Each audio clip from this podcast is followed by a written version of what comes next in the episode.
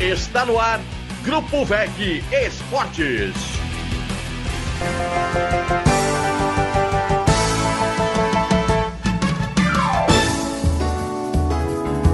Olá, amigos, tudo bem? Boa noite! Aqui estamos com mais um debate de domingo. Olha só, já 1 de agosto de 2021, final de semana cheio aqui com o futebol de Florianópolis, Havaí Figueirense em campo, nas séries B e C, respectivamente, claro, com transmissões aqui da VEG Sports. E agora chega o momento da gente repercutir, né, com mais calma, nosso tradicional debate de domingo, chegando ao vivo pelo Facebook, pelo YouTube, também pelo vegsports.com.br, no nosso site, e também você pode acompanhar pelo aplicativo VEG Sports, já disponível na Play Store, para você que tem um telefone de sistema Android, pode ir lá procurar VEG Sports, baixar e também para ouvir aqui a nossa programação em breve também para os aparelhos iOS. Além de Havaí e Figueirense, o Havaí com o empate de ontem, a vitória do Figueirense neste domingo, vamos falar sobre mais uma derrota da Chapecoense, que perdeu neste domingo para o Santos lá na Arena Condá. Teve também o jogo do Brusque ontem, grande vitória do Brusque, olha, tá no pelotão de cima, hein? Em determinado momento se imaginou que pudesse dar uma balançada, que a realidade seria outra, mas está lá o Bruscão, firme e forte na ponta de cima da tabela e com um jogo a menos. E lembrando que também tivemos um final de semana com os catarinenses na Série D do Campeonato Brasileiro e a gente não vai deixar de pontuar por aqui no nosso debate de domingo. Hoje sem Sérgio Murilo, em outros compromissos e no domingo que vem, sem dúvida, já estará conosco o Sérgio Murilo. Por onde estaria o pescaria Sérgio? Pescaria na Bolívia? Eu é pescaria mesmo? Disso. Eu não quis acreditar. Pescaria na Bolívia? Então tá explicado isso? porque ele conta tanta história assim, né? É pescador. Será que é. essa Bolívia não fica ele perto de Angelina, não? Hum. Hã? É, muito estranha essa explicação aí. Quando é ele estranho. voltar, ele vai nos contar é, bem vamos, essa história. Vamos tirar limpo na volta, então. vamos tirar limpo. Com o Jefferson Vieira na nossa equipe técnica, José Walter nas redes sociais e o nosso time para a gente debater bastante o futebol de Santa Catarina e contando sempre com a sua participação. Miguel Livramento, hoje Miguel não está com tanto frio, né, Miguel? Boa não, noite. Não. Boa noite, um abraço a todos. Hoje deu uma aliviada. Ontem e hoje deu uma aliviada. Semana foi danada, Essa né? semana foi pesada. Foi. foi pesada, nossa senhora. Eu, desde que eu moro aqui, eu nunca passei tanto frio igual essa semana, Miguel. É, eu sou friorento, né? Eu sou friorento por natureza. O frio, o frio tá lá em Porto Alegre, eu já tô me agasalhando por aqui. Ah, sinto frio, sou friorento, aberto, tremo, tremendo. Mas um abraço a todo mundo aí, nossos companheiros, você, Paulo, Zé, Jefferson, Simone. Olha só, final de semana, uma dupla aqui da capital, o Figueirense conseguiu uma vitória, é, teve um juiz amiguinho, aí vem o interessa, que marcou, Figueirense já foi prejudicado, hoje eu acho que ele foi favorecido pela arbitragem. O Havaí ontem perdeu dois pontos, não soube ganhar o jogo. E depois, quando a gente entrar no bate-papo, eu vou explicar essa, essa minha ideia de que o Havaí perdeu dois pontos e não ganhou um. É, o Criciúma foi eliminado da Copa do Brasil. Né? Foi eliminado sábado da Copa do Brasil, tomou 3 a 0 é, foi para lá podendo perder de um, foi prejudicado em casa, ontem perdeu 3 a 0 está fora da Copa do Brasil, volta para sua realidade, que é a Série C do Campeonato Brasileiro, e joga na próxima quarta-feira, é dia 4, é quarta-feira, né? Joga dia 4 contra o Ituano, lá na, na cidade onde tudo é grande. E, é, e tu, e tu lá tudo é grande, né? Paulo ficou meio assustado aí. É, tu que e, tá dizendo. E, e a série, e o, e o Brusque fez uma excelente vitória, 3 a 0 no primeiro tempo, diante do Confiança. O Confiança, eu, nesse exato momento, porque tem que explicar o seguinte, eu pelo menos comento o momento. Eu não tenho o poder de adivinhar o que é que vai acontecer lá na frente. Mas o Confiança é um daqueles que daqueles times que estão mapeados ali para cair, porque não está reagindo na competição. Então, é essa situação que nós vamos falar daqui a pouco, a respeito do futebol de Santa Catarina. O Havaí continua no, no G4, porque teve empate do CRB com a Ponte Preta, mas poderia estar bem melhor na competição. Então quer dizer que o Figueirense foi beneficiado, Miguel? Eu acho que foi. Já vai ter polêmica. Eu acho que foi, eu, eu acho que foi. Ainda hoje à tarde eu estava conversando com um amigo meu que é muito alvinegro, e ele estava, passou lá pela minha rua, o cachorro, tá, ficamos conversando, ele assim. Era o teu time ou não? Hã? É do teu time? É do meu... Não, não, não joga no meu time, não. Não, não, não joga no meu time, não. Ele é muito ruim para jogar no meu time. Chuta de bico, que é isso. Aí o, ele falou assim, pô, eu vi, eu, porque eu, eu, eu escutei vocês aqui, acompanhei por, com vocês aqui. Chuta de bico acho, não é acho bom? bom. Hã? O chuta de bico não é Não, bom? não, não. De bico Os gols é de bico do Romário, Biquinho. do não, não, não, Ronaldinho. não. Aquilo é biquinho, não é Ah, bico. Não, eu estou, Esse- eu estou me defendendo porque Acerto, eu uso muito bico, esse né? recurso. Chuta uma pedra. O cara que chuta de bico chuta até uma pedra. E esse meu amigo falou, e eu acompanhei vocês aqui, e pelos comentários do Couto, mas pela narração do Paulo, eu acho que o, o. E pelo que eu vi dos melhores momentos, né? O, acho que o. Agora tem uma coisa também, né? As imagens que estão fazendo aí a Série C do Campeonato Brasileiro, você não pode ter muita certeza. Né? Então, mas eu acho que o, o Figueirense eh, foi beneficiado porque anularam um gol, um gol do, do, do, do Novo Horizontino. eh, o goleiro do Figueirense. Já Figueirense- começou o debate do jogo do Figueirense? Não, ou- não, mas por que? tu tá- Não, não era a fase de é, é apresentação porque eu, é porque eu provoquei, né? Mas a ele- culpa é minha. ele- me Ó, o- perguntou. O Sérgio Murilo não veio, mas está fiscalizando. Eu, capitão sou eu. Eu sou o capitão. Tá? Ó, ele vai mandar um recado lá da Bolívia, hein? É, ele, essa Bolívia dele tá muito, muito estranha, né? Muito estranha. Muito, muito Ah, estranho. só vai quem tem grana, né, Paulo? É. Vai sair daqui para pescar na Ô. Bolívia, o cara tem que ter cascalho, como diz um amigo meu, tem que ter cascalho. Ô, Coutinho, já cortei a tua apresentação, já Boa me noite, apresentei. boa noite. colegas. E os nossos seguidores engajados. Não vou falar dos jogos inicialmente, só das campanhas.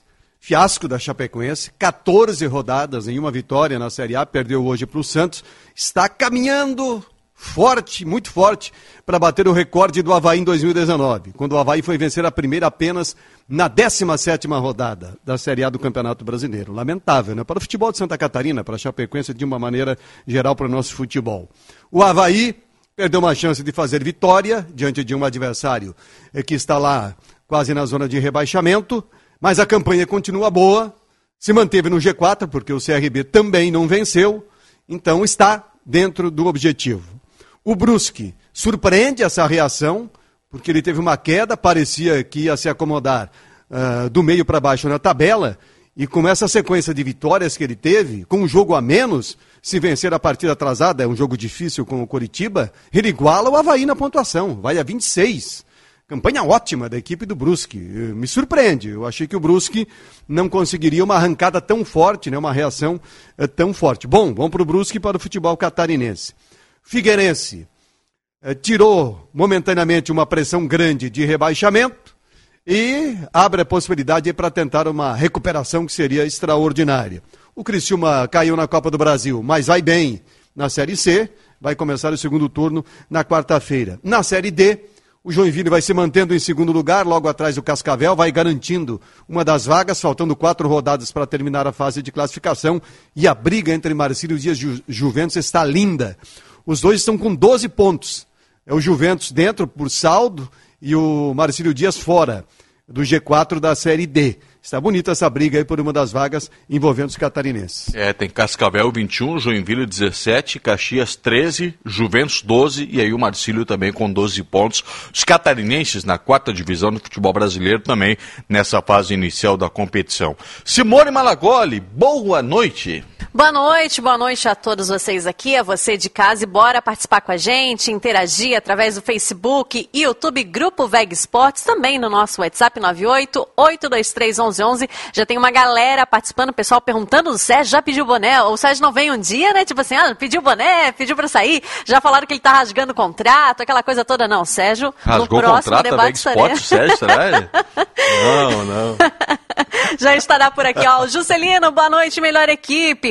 Hugo César de Souza, também o Joel Cordeiro ligadinho com a gente, o Charles Barros, o Jean Carlo Garcia, o Gabriel Abraham, dizendo Figueirense, o único time da capital a vencer. Também o Rogério Francisco da Silva, boa noite, um abraço a todos. O Aden- Adenir Gustavo Steinbach também por aqui. O Darlan Lemos da Cunha, boa noite, Simone, Paulo Branco na narração, é pé quente. A Rosemary Silva também, boa noite, já ligadinha aqui em. Brusque. E ela falou: CRB empatou e o Havaí continua no G4. E você continua participando, vai lá, o pessoal já começa ali interagindo bastante. Continue durante todo o nosso debate. Facebook, YouTube, Grupo VEG Esportes e também no nosso WhatsApp. Não tem áudio agora à noite, só mensagem de texto 98823 1111. Só lembrando aí que aqui não se rasga contrato, tá, Simone? Aqui é tudo digital. Então, se for o caso, deleta, tá certo? Só para atualizar a linguagem.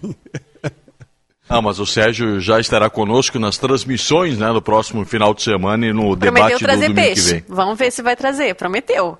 O que que ele diz? Trazer peixe. Qual peixe? Truta, eu acho. É? Sei lá. Qual peixe será que ele vai trazer, Miguel? Então ele foi para São Joaquim. Peraí, peraí, peraí. Isso aí é esporte, cara.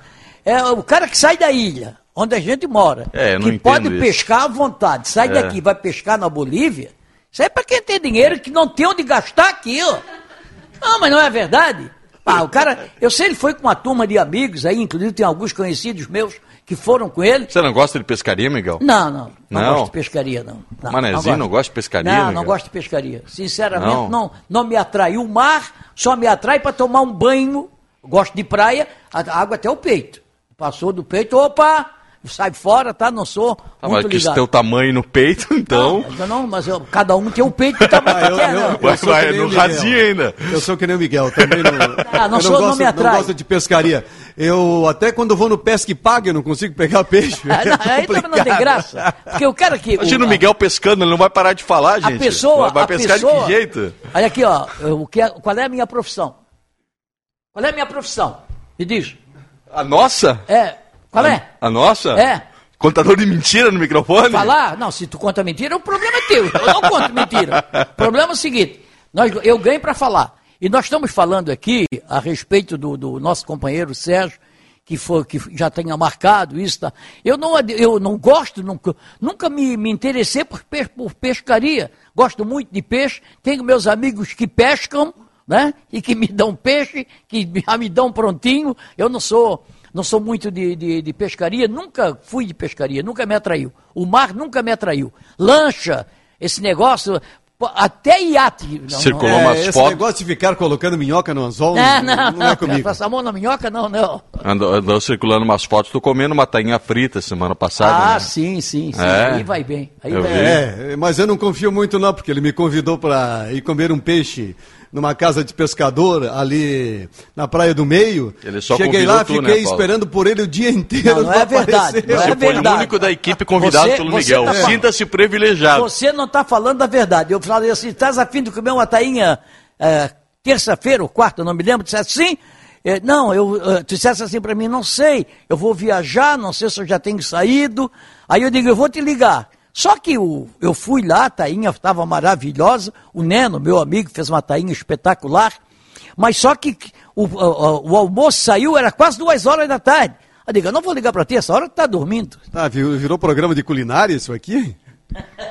São 9 e 18 essas foram as apresentações, né? Hoje um pouco Mas por isso é que atípica. isso aqui é bom. É, É, por isso que isso claro. aqui é bom. Temos- Você temos- não diz na, na transmissão, é, participe do debate de domingo, não sei o quê, para independente? Não falas isso? Então é independente. Exatamente. Então é independente. Não tem Independente. aqui, ó. Não tem o ponto. Vamos ao nosso primeiro intervalo, a gente volta na sequência. E aí, falando sério, chega de conversa fiada, né, Miguel? Vamos analisar o jogo do Havaí de ontem. O empate, quero saber da turma aqui se o Havaí conquistou um ponto ou deixou de conquistar dois. Esse jogo contra o Vitória lá em Salvador, e claro, toda a projeção daquilo que vem pela frente ainda na Série B e ainda nesta edição. Tudo sobre o Figueirense, a vitória de hoje. E aliás, hein, Paulo, vamos falar sobre a coletiva do Jorginho, que rendeu bastante, acho que foi um capítulo à parte no jogo de hoje, lá no Scarpelli, a coletiva do técnico Alvinegro depois acho da que o vitória. Jorginho vai acabar vereador, hein? Vereador, falou, falou bem, né? Falou em política, falou de tudo um pouco. Grupo Sports, o torcedor catarinense se conecta aqui, voltamos rapidinho.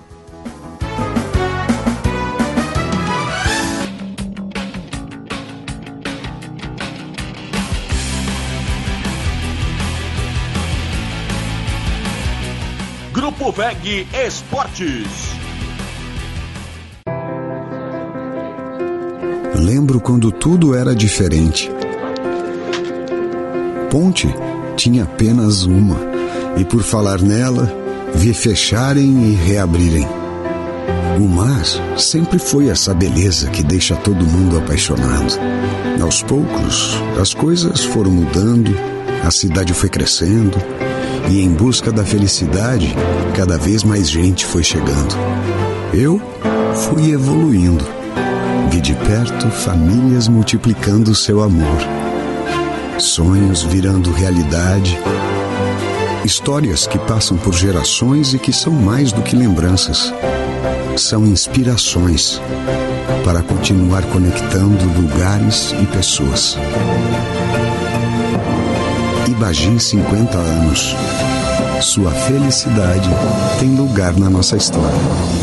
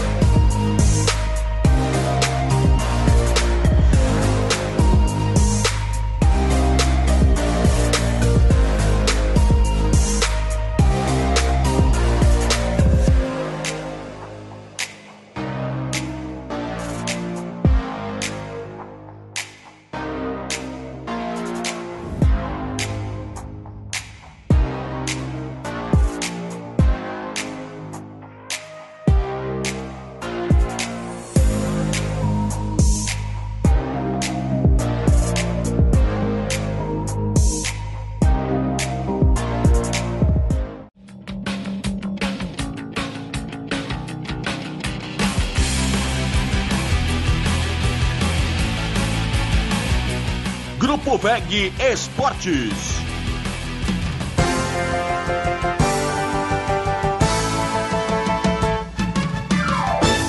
Debate de domingo aqui pelo Grupo VEG Esportes 9 e 23. Lembrando que terminou já agora à noite o jogo em Chapecó, derrota Chapecoense para o Santos pelo placar de 1 a 0. Chapecoense segue sem vencer na Série A, vigésima colocação, com 4 pontos em 14 jogos.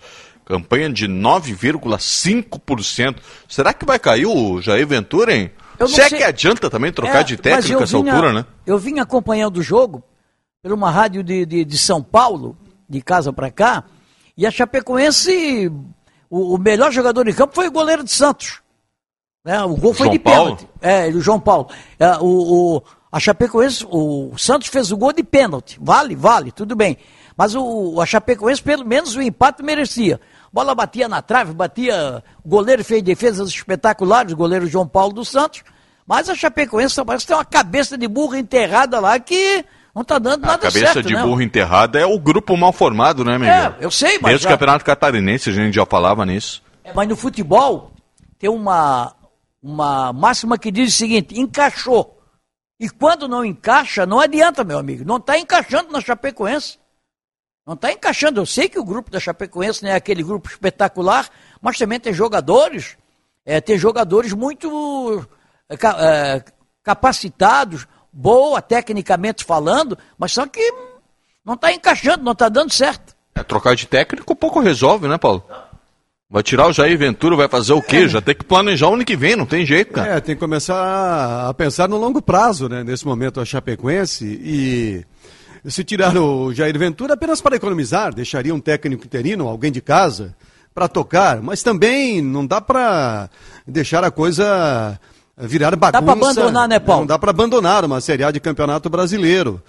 E logo numa temporada que a Chapecoense tem eh, quatro ou cinco adversários, seis adversários, de um nível parecido, que ela poderia, é, com time arrumadinho, sem grande investimento, se manter. Mas ela não consegue enfrentar o Cuiabá, perdeu em casa para o Cuiabá, não consegue encarar o Juventude, perdeu para o Juventude, não consegue encarar os que são menos capacitados, né?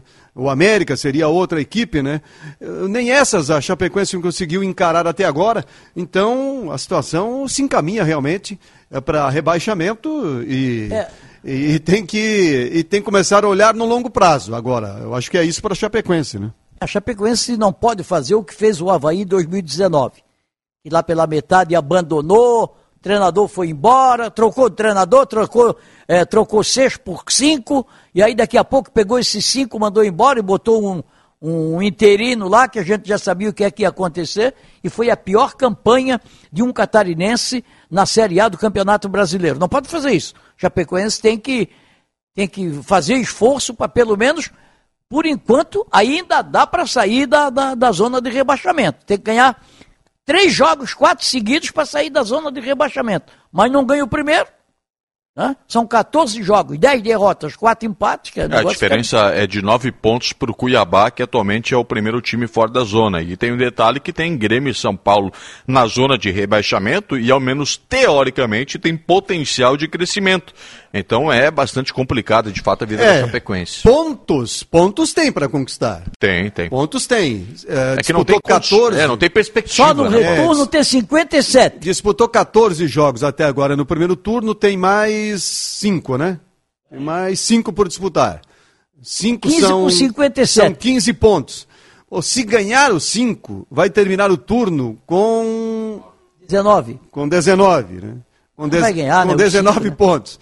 Então, já seria muito pouco, 19 pontos. E ganhar a 5 é praticamente Não. inviável para a realidade hoje da Chapecoense. É, Teria que fazer a partir de agora um campeonato excepcional, né?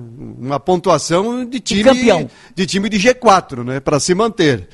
Eh, o futebol tudo permite, mas seria algo eh, comparável ao que fez o Fluminense aquele ano, que Com o Cuca. ficou 11 partidas, né? Goiás, invicto. e o Goiás fez um ano com o Cuca. Goiás, É, mais, mais atrás. Mais essa, né? atrás, o Goiás Mas foi- aquela do Fluminense foi a maior de todas. É. Porque o, o Fluminense não podia mais perder.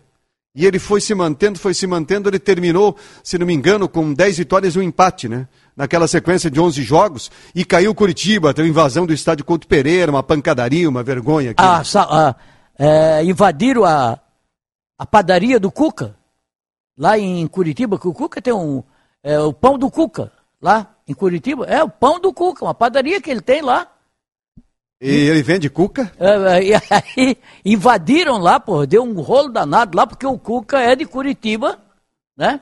E, o- e o. E, a era o última técnico do partida- Fluminense. É, e a última partida foi Fluminense, Curitiba e Fluminense, onde o, o Curitiba foi. O Coritiba foi rebaixado. Simone, vamos trazer alguns recados aí sobre o Havaí, o que, que o torcedor havaiano já está participando com a gente, e depois a gente vai iniciar o debate aqui sobre o Havaí, o jogo de ontem contra o Vitória e o empate. Simone. Vamos lá, quem tá ligadinha com a gente é Nomira Coulterman, tá por aqui na escuta. Boa noite, bom trabalho, um beijo pra senhora. Também por aqui o Marcos Bittencourt, boa noite. Assalto em Salvador, dois pênaltis claros não marcado. Também o Willis Barbosa, boa noite. Havaí rumo à Série A. Também o Luiz Nazareno, Havaí não ganhou três pontos por conta da arbitragem. Dois pênaltis claros que só ele não viu. Também por aqui o Vicente Venere ligado com a gente, o Elias Gonçalves, o André Schroeder, estamos juntos. Neri Silva também está por aqui, o Francisco Martins, o Jailson Santos está em Tijucas acompanhando a gente e a Andréia Lourenço também está ligadinha. Um beijo para você e você continua participando Facebook, YouTube, Grupo Veg Esportes, também no nosso WhatsApp 988231111 participa. Ô Miguel, ontem o Havaí empatou contra o Vitória, mantém uma sequência grande de invencibilidade, uma das grandes invencibilidades que o Dez. Havaí sustenta né, numa, numa Série B, 10 jogos. 10 jogos. agora, permanece na parte de cima da tabela de classificação. É, é um ponto a ser valorizado ou há mais de se lamentar os dois pontos que ficaram lá? Bom, eu vou dar minha opinião. Eu acho que o Havaí perdeu dois pontos. Porque eu imagino assim, ó, eu, eu analiso da seguinte maneira. Vai começar o campeonato, aí você faz uma análise, porque todos, toda comissão técnica faz uma análise. Bom, jogo com o Vitória da Bahia, o empate é bom resultado lá, na, lá em Salvador, no Barradão? É. Mas no transcorrer do jogo, no transcorrer da partida, aí é que falta, na minha avaliação, o seguinte: falta a esperteza do técnico Claudinei Oliveira. Ele entrou em campo com uma equipe escalada que eu escalaria, pelo elenco que o Havaí tem, dos 11 jogadores que entraram, eu escalaria 9. Dois eu não escalaria, eu escalaria 10. 9, 9 eu escalaria. Tá, tudo bem. E terminou, mas no, no jogo, o Vitória, completamente perdido, dando espaço para o Havaí, e o Havaí não soube aproveitar o espaço. Vitória ficou com três zagueiros lá atrás, um lateral, ia, o outro ficava, um tal Divan, o outro ficava, outro era o Roberto, ficava por ali, e o Havaí não agredia. O Havaí colocou a sua linha de atacante, quatro na frente, o Copete, o Júnior Dutra, o, Ferra, o Serrato, que às vezes também adiantava, e o Vinícius Leite, mas muito atrás. Sabe? Então era muito, ficava muito distante da área do Vitória. Primeiro tempo todo assim, o Havaí no primeiro tempo foi bem melhor, foi bem melhor no primeiro tempo, teve uma penalidade a seu favor, teve uma penalidade a seu favor no primeiro tempo, uma, uma, o, o zagueiro é, derrubou o Vinícius Leite, uma pênalti clara, aquilo ali, aquilo ali é aquilo que eu disse há 30 anos atrás, no jogo entre Havaí e Brusque na ressacada. Se aquilo não é pênalti, também ia uma bicicleta. Eu disse isso em 92. 30 anos atrás, vai fazer 30 anos. Pênalti, claro. Não marcou. Juiz segue, segue, segue. Bom, fica, fica fora. O Havaí foi pro, pro vestiário e não fez modificações. Eu acho que faltou ali uma esperteza do Claudinei, o seguinte, não precisava de dois volantes fixos. O, o, o Bruno fica. Tira o Lourenço, mete o Valdívia. Vem com uma meia cancha que agride pelo meio. O Havaí não tem chegada pelo meio. O Havaí tem chegada pelas pontas. E hoje, e hoje no jogo, no futebol que o Havaí está jogando, depende exclusivamente do Copete. Faz dois jogos que o Copete não joga bem. E o Havaí tá difícil de fazer gols. O que é normal, né? É. Não pense que o Copete vai desequilibrar todo Não, o jogo, é, porque com todo mas- respeito, senão é. ele estaria nos grandes da Série A. Se o Copete faz o que ele já fez em algum outro jogo pelo Havaí, se ele fosse regular absolutamente todo o jogo, fizesse aquilo ali, pô, o Copete teria mercado de grandes clubes Não, até ele- tá- internacionalmente, Ele está né? jogando no Havaí, então eu tenho que analisar o Copete como jogador do Havaí. E, eu- e o Havaí, ontem, é, no primeiro tempo, o Havaí começou a jogar com o Copete pela direita, o Copete pela direita, é, e foi ali, o, o jogo ficou congestionado.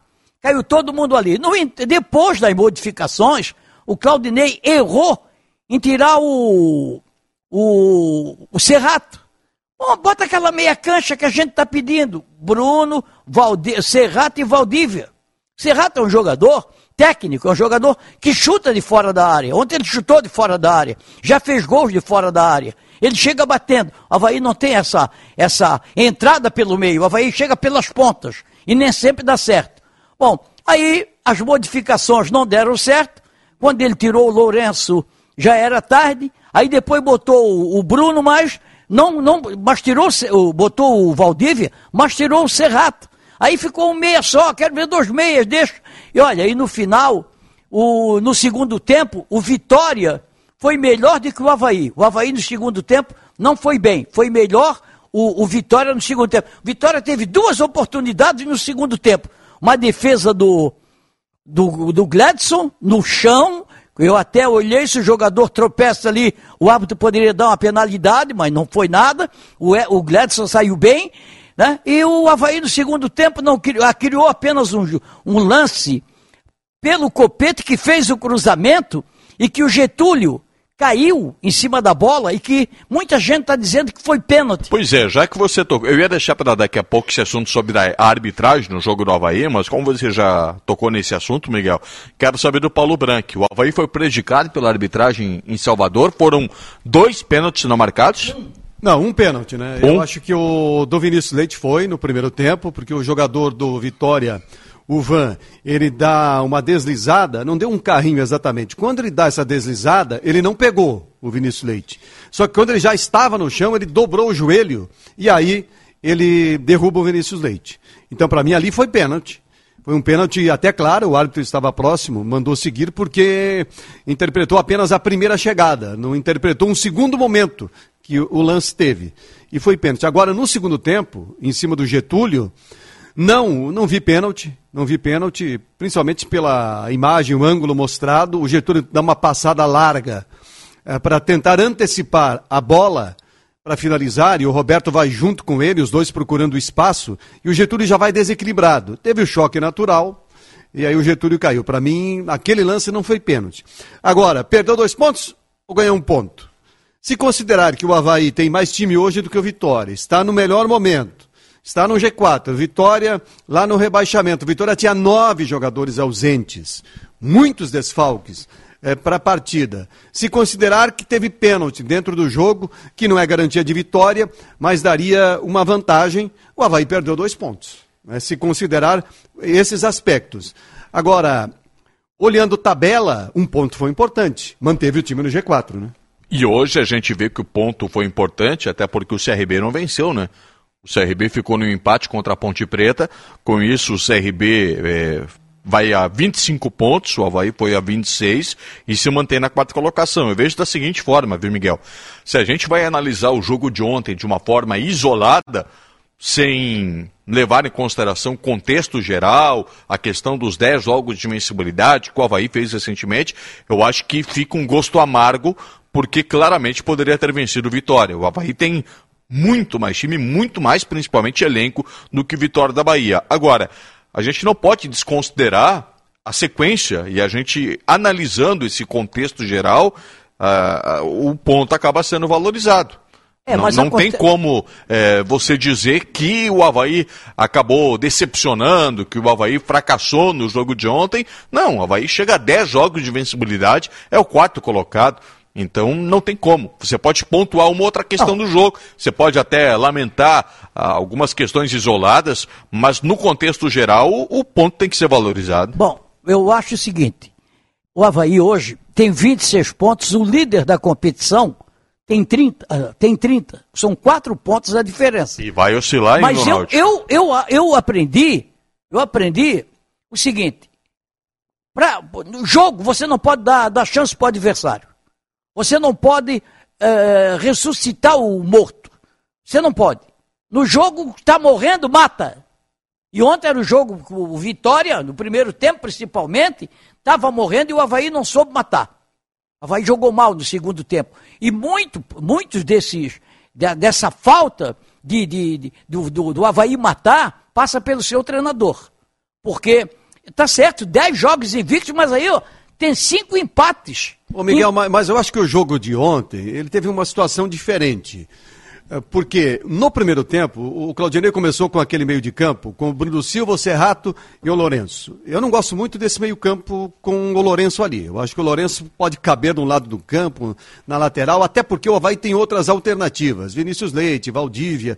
Dá para fazer outras composições nesse meio campo para ficar mais solto e, e- e ter mais criatividade e qualidade de jogo por dentro. Bom, com esse meio-campo, o Havaí foi melhor no primeiro tempo do que no segundo tempo, quando o Claudinei abriu o time e tentou ganhar o jogo. Num primeiro momento, en- colocando o Valdívia e tirando o Tirou Serrato, Serrato.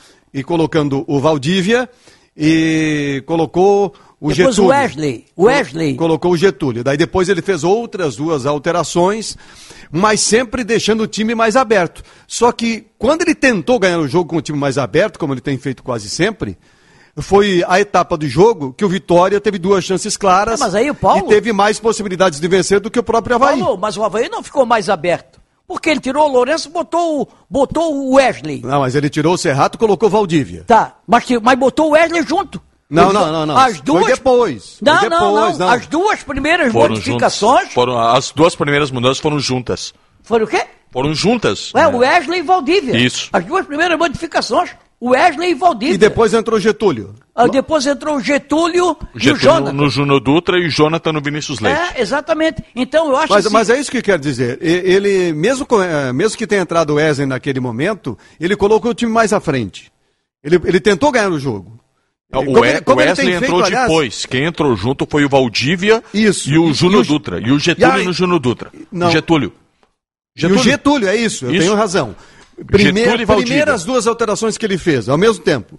Getúlio e Valdívia. Valdívia. Tirou o Serrato e tirou o Júnior Dutra. o O, Júnior Dutra. o Getúlio e o Valdívia entraram aos 14, o Wesley aos 23. Então, já nessa primeira alteração que ele fez, ele tentou colocar o time mais à frente, tentou ganhar o jogo, como ele tem feito em quase todas as partidas. Não deu muito resultado. Aí ele fez a segunda al- alteração, aí ele tirou o Lourenço, colocou o Wesley, fortalece um pouco a marcação, mas do ponto de vista de posicionamento é, é o mesmo, parecido com o Lourenço estava fazendo naquele momento mais atrás, e aí só trocou o atacante. Então, ah, o Claudinei tentou fazer lá o que ele tem feito em praticamente todos os jogos. Tem dia que a individualidade também não ajuda, Tem né? dia que de noite é assim mesmo. É, tem dia que a individuali- individualidade não ajuda. O Copete, por exemplo, não foi o Copete das outras partidas. Aliás, O- dois o jogos, né? É, ele já não jogou bem a, a partida em casa. Aqui contra o, O último o Remo. jogo- com o Remo, né? Já não, não teve uma grande atuação. Embora ainda aqui tenha feito mais jogadas, e lá ele teve uma finalização por cima no segundo tempo e um cruzamento, aquele cruzamento para o Getúlio. Então, muito pouco. Aí parou o padrão copete, né? Explica também, né, muito eh, da falta de vitória e de Sabe- um jogo melhor nessa partida. Sabe, sabe o que é que eu, eu vi assim, ó? O, no segundo tempo, copete, copete, copete, copete. E aí, a marcação foi feita. O, o Havaí congestionou pelo lado esquerdo. Ficou lá no lado esquerdo. O copete, o Renan, o, o Diego Renan, copete, encostou lá o Valdívia, encostou por aquele lado lá o, o- o Wesley quando entrou, todo mundo lá pela esquerda. Aí o time ficou capenga. Ficou o Getúlio sozinho cá na ponta direita. E o Getúlio não é ponteiro. Getúlio não vai fazer trabalho de ponta. Mas o jogo tende a cair onde tem mais qualidade, né, Miguel? É Mas, natural. o Ge- mas lembrando que o Getúlio fez na temporada de 2019 ou 18, ele fez o campeonato todo quase da Série B, jogando pelo lado esquerdo do ataque do Havaí, jogando no lado do campo. Lado esquerdo, ontem entrou pelo direito. Isso. Ah, mas é lado de campo, hoje não dá para escolher. Lado Joga de campo é lado lados. de campo. Mas eu acho, para resumir, eu acho que o Havaí perdeu dois pontos ao invés de. Ah, mas o Havaí está 10 jogos invicto. São cinco empates. Era preferível que o Havaí tivesse perdido duas e ganhado e vencido três dessas, dessas cinco partidas. Ah, mas há de se valorizar, né, Miguel? Daqui a pouco a gente fala mais sobre essa campanha do Havaí. Quatro colocado, 26 pontos e só neste momento está quatro atrás do Náutico, que é o líder da, da, da Série B. E eu quero saber Eu se o que- Havaí eu de que fato vai ser faltando- postulante ó, ao título também. Está faltando na campanha do Havaí uma vitória em casa. Aquele empate com o Vila Nova, aquele Com empate com o Botafogo. Botafogo. É. Se tivesse uma dessas vitórias em casa, a campanha estaria redondinha. É, Eu, eu, não- eu aliás, não gosto de falar que está faltando, Paulo, porque se você contabiliza dois pontos que faltaram em casa, você pode dizer que sobrou uma vitória fora. A, a competição, ela possibilita isso. Você perdeu pontos em casa, você vai fora e recupera com o Vasco, com o Cruzeiro, como o Havaí fez. Todos os times vão ter esses dois pontinhos que ficaram para trás, algum jogo em que vai se lamentar, né? Então, É, mas eu não sei se os outros times tiveram a possibilidade que o Havaí teve de fazer essas vitórias em casa. É isso que eu estou dizendo. O, o, o Havaí é, é, poderia ter uma folga maior em relação ao quarto colocado, porque esse é o grande objetivo. É, a partir do momento que você entra no G4, qual é o grande objetivo? Se afastar do quinto colocado. É, ficar o, mais distante possível do quinto Se colocado. aproximar do, do, do- do terceiro É. e do segundo, e aí até do não- aí primeiro. para subir não, tem, cê- não tem limite. Você tem que mas se pensar alto. afastar o máximo que puder do quinto colocado. Você tem que pensar alto, pensar lá na frente. Quem é que está na nossa frente? Quatro pontos. Quem é o líder? É o Náutico. Então você tem que somar. Eu acho que o Havaí tem jogador. O que falta do Havaí é o seguinte: é um pouquinho o Claudinei deixar de ser teimoso. Ele deixar de ser teimoso, já melhorou um pouco. Mas ele deixar de ser teimoso e escalar os melhores. Pô, eu não entra na minha cabeça, mas não entra na minha cabeça de jeito nenhum eu ver o Valdívia no banco do Havaí. Mas eu, eu- não me eu- entra na cabeça. A gente já passou aqui um ano discutindo a situação do Valdívia, né, Miguel? E você é prova, e até eu discuti muitas vezes aqui com o Sérgio Murilo, que é um crítico assim ferrenho do Valdívia. Eu defendi por muito tempo o Valdívia, mas eu já desembarquei dessa. Eu não vejo mais o Valdívia. Eu acho que nas últimas rodadas, nos últimos jogos aí, ele tem recebido oportunidades e, ao meu ver, ele não tem agarrado as chances. Mas acontece então eu não acho, como eu já achei em, em algum momento, eu não acho hoje mais um absurdo o Valdívia não ser Não, titular o que acontece é o seguinte, cada pessoa é cada pessoa. Cada um tem uma personalidade. Eu acho que isso aí está faltando pro Valdívia. Eu acho que ele fica abatido ficando no banco de reservas. Eu acho que ele fica abatido.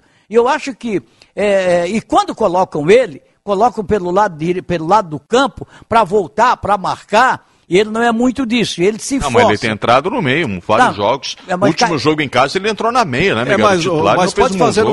um levantamento aí é, que toda vez que o Valdívia entrou, o time do Havaí melhorou.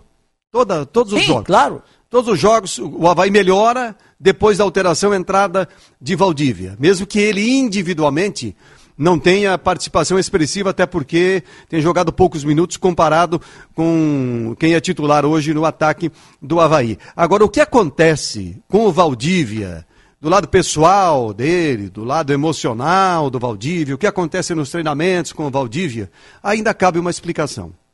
Ainda cabe esclarecimentos. Tá, Exato. Porque Tem, tem, tem, tem, tem questões aí que, que não dá para entender em torno de Valdívia. E fora do Valdívia também. Por exemplo, Eu acho que a gente se agarra muito, Paulo, na imagem Valdívia. Fala o Valdívia, ah, o Valdívia. A gente se agarra na imagem do Valdívia que iniciou a carreira. Não, não é isso. Claro que é, Miguel. Não é, não é. Claro não que é. É, se Ele a já- gente tem uma expectativa alta em cima do Valdívia, não é por causa dos últimos dois, três, quatro anos de carreira dele. É pelo que ele fez lá no primeiro ano como profissional do Inter e já se vão seis anos. É, mas o eu- Valdívia dos últimos três, quatro anos é essa média que a gente está vendo recentemente no Havaí. É, mas acontece assim, ó, eu acho que dentro do Havaí, por exemplo, o, o Lourenço e o Wesley, eles têm um privilégio. Eles têm um privilégio. Principalmente o Wesley tem um privilégio. Todo jogo ele entra, todo jogo ele entra. E é um jogador que eh, pode ser que nos treinos ele seja leão de treino, porque no campo não mostrou. No campo ainda não mostrou absolutamente nada. A não ser um jogo aí contra o Cruzeiro, que ele foi bem, mas também o Cruzeiro hoje não serve de parâmetro para ninguém. Todo mundo vai lá e tira uma caixinha em cima do Cruzeiro. Né? Mas tudo bem. Mas, mas o, o, o, e por que que não dão essa, esse, essa sequência de jogos para o Valdívia? Você vai ser titular quatro jogos, vai ter que jogar. Vai ter que jogar. Três jogos vai ter que jogar. Eu não entra na minha cabeça o Lourenço ser titular do Havaí. Com, com o elenco que o Havaí tem. Não entra na minha cabeça. É um jogador que. Ah, porque pega, porque marca, porque. Para aí, ó. É muito pouco. O Wesley é a mesma coisa. Sabe? Então, outra coisa. Ontem ah, não teve o Edilson. O Yuri. É o lateral que o Havaí tem, mas, pô.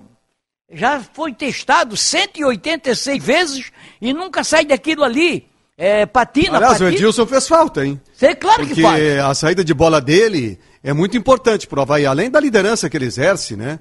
O Edilson fez falta nesse É, jogo. então, Eu acho que quem mais fez falta foi o João Lucas dos laterais. É, o João Lucas, o João O Lucas, João Lucas não vem sendo o João titular. Lucas fez foi mais titular falta do o Havaí, pô. Entrou aí no final dos jogos aí, ó, dois, três jogos aí que ele entrou Não, mas no final. assim, se eu for pegar o João Lucas dos últimos jogos e pegar o Edilson dos últimos jogos, eu achei que o João Lucas fez mais falta. é. Eu não estou falando do currículo, como fez, é, como o que já fez em toda a carreira. Eu estou falando do histórico recente. Eu acho que recentemente, se a gente pegar um combo aí dos últimos quatro jogos, por aí, sei lá, o João Lucas entregou mais pro Havaí do que o Edilson. Ah, mas o Olha, João Lucas eu não discuto quatro as partidas. laterais do Havaí. Eu acho que o Havaí tem dois laterais bons com características de armação de jogo. O Diego Renan e o Edilson. Agora, se você quiser um, um lateral que, que vai mais eh, pro apoio, que vai mais no fundo, é o caso do João Lucas, mas tem pouco aproveitamento, né? Baixo o aproveitamento dele. Vai, vai, eh, nas vai. assistências, vai, vai, mas as as assistências e cruzamentos não são tão bons assim. eh, pode até fazer uma escolha. Mas eu não vejo problema grave no time do Havaí. Eu acho que tem dois do é laterais meia de boa cancha. qualidade técnica, experientes, saída de bola dos dois, eh, eh, saída de bola boa, não comprometem na marcação. O, o Havaí eh, tem uma média baixa de gols sofridos, então eu não vejo problemas na- nas laterais do Eu Havaí. vejo, eu vejo problema na meia cancha do Havaí. Falta no Havaí criatividade pelo meio para o Havaí chegar pelo meio. Se você levar, se você fizer um levantamento dos gols que o Havaí fez, foram poucos. Foram poucos. O Havaí é 1 a 0 2 a 1 e olha, e é com a, sabe, é, acaba logo, acaba logo. É, o Havaí custa para fazer um gol, é um parto. Mas o Havaí, os gols que o Havaí fez foram jogadas pelas pontas, não pelo meio. O Havaí não tem jogada pelo meio. Tanto é que os centroavantes do Havaí não têm feito gols. O Júnior Dutra fez uma agora de pênalti. Fez uma agora no jogo passado aí de pênalti. Mas a jogada como é que foi? Pela direita, o Yuri cruzou e o cara ba- bateu na mão do, do, lado do Igor Fernandes do Remo. O árbitro marcou pênalti, foi pênalti, foi por ali. Mas pelo meio o Havaí dificilmente faz um gol. Getúlio, Jonathan, Júnior Dutra, é, sabe? Não, não, o Havaí cria pelos lados de campo. Tudo bem, vale, vale. Mas eu tava, você estava olhando a tabela, olha, foi, o Havaí fez três contra o Londrina e três contra o Cruzeiro. Dois contra Mas o é a realidade da Série B, né, Miguel? Deixa eu chamar a Simone aqui para trazer comentários a respeito do Havaí. Depois eu quero eh, ainda tratar outras coisas referentes ao Leão e ainda nesta edição bastante sobre o Figueirense, como é que foi o jogo deste domingo, a vitória do Scarpelli contra o Novo Horizontino, Simone. Vamos lá, o Guimas está por aqui. No jogo passado, na ressacada, criou no primeiro tempo, tendo um 10, que era o Valdívia. O Lenoir Girardi, que insistência com o Valdívia. Ele é um bom jogador, mas não está produzindo para ser titular. O Jaime Coelho, quando o Valdívia entra jogando, não faz nada, já foi provado isso. O André Tomás de Souza, Valdívia nunca será titular no Havaí. O Claudinei está certíssimo. Jogador de segundo tempo. O Clebinho do Jardim Atlântico dizendo que o Valdívia parecia cansado quando entrou e ele não consegue entender o que o Claudinei vê no Wesley para colocar em todo o jogo. E outra coisa, Bruno Silva tem que se controlar mais, porque cada jogo é um cartão amarelo. Também o Charles Barros está por aqui dizendo que o Havaí foi prejudicado de novo. O Matheus Pagani, ô Miguelzinho, manda um abraço para o meu amigo havaiano, o Paulo Henrique Luque, que é muito fã e ouvinte assíduo aqui da Veg Sports. Grande abraço, grande abraço, obrigado pela preferência. O Diego da Silva dizendo quando ele colocou o Wesley ficou com um a menos. O Atlas Bender disse que o Sérgio Murilo vai trazer um quilo de sardinha. O Thiago Meneghelli, Simone, o Paulo jogou bem na sexta, mas o time dele perdeu. Isso aí tu não conta pra gente, Paula? O Thiago Meneghelli. Ô, Tiago, não, não joguei bem, não. O não. Thiago é meu vizinho, O. Tiago Um está abraço falando da, da nossa pelada lá no campo do Palmeiras, do, do Roçado, toda sexta-feira à tarde. Tem uma galera, gente boa lá, a gente eh, sempre faz uma brincadeira, uma pelada, futebol de campo, né? Mas nessa sexta-feira o meu time não jogou bem e eu fui pior ainda. Eu tenho autocrítica. Queremos Nota só- 4 para minha atuação. Precisamos de novidades. Mas Essa a minha média é boa lá, hein? Minha média é boa lá, hein? São seis partidas e sete gols, tá? Futebol de campo. hein? Ó. Tudo de pênalti. O Mário Malagoli também ligado com a gente, o Roberto Silva, o Thiago Loureiro, parabéns à equipe da VEG, Grande Miguel, camisa 10 dos comentaristas e também o Aloysio Luiz. Contra o CSA, o Havaí vai ter que jogar muito, senão vai ser goleado, porque é uma correria só. E você continua participando, interagindo, Facebook, YouTube, Grupo VEG Esportes e também no nosso WhatsApp 988231111. Vou falar em CSA. Quais- O CSA perdeu de 1 a 0 pro Remo. É, o Remo tá na ascendente, O Remo né? está subindo, o Remo É, está... já melhorou bastante com, É. o Felipe Conceição. Ô, Miguel, acho que o torcedor havaiano pode ter esperança, final do ano, colocar aquela estre- estrela Olha, no, eu vou- eu no vou símbolo, falar briga pelo título. Olha, Náutico 30, Curitiba 28, Goiás 26, Havaí 26...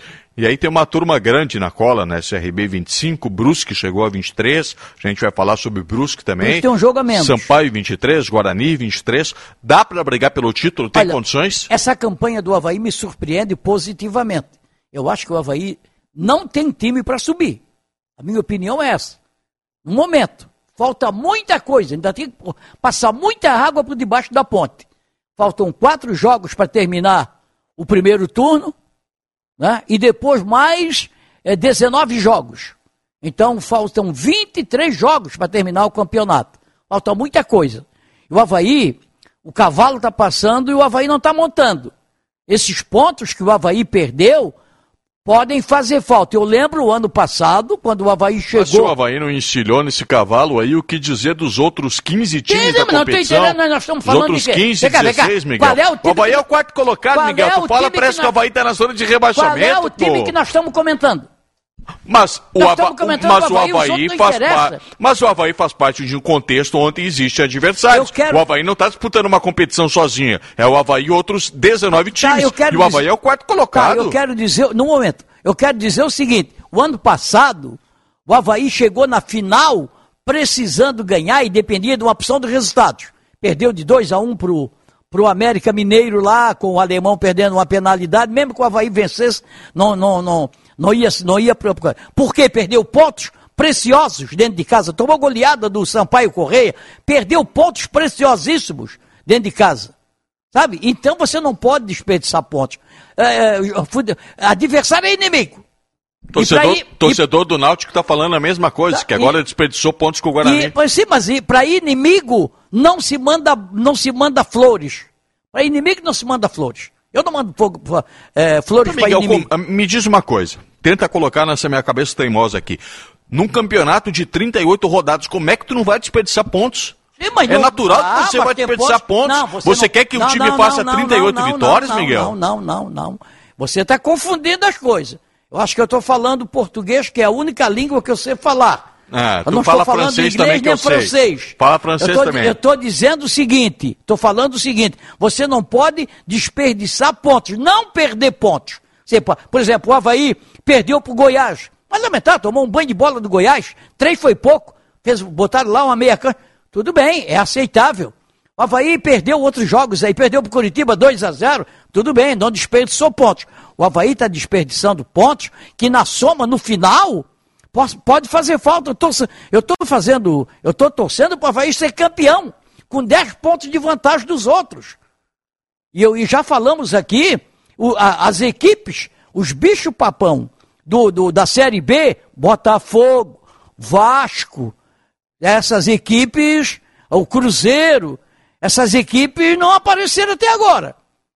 Estão mudando aí, o Botafogo está crescendo, o Vasco ganhou uma, perdeu outra. Aliás, Agora- aliás, ô Miguel, eu, eu estou dando uma olhada aqui na classificação e para mim a disputa de acesso já está resumida a 10 times. Normalmente é mais nessa fase do campeonato.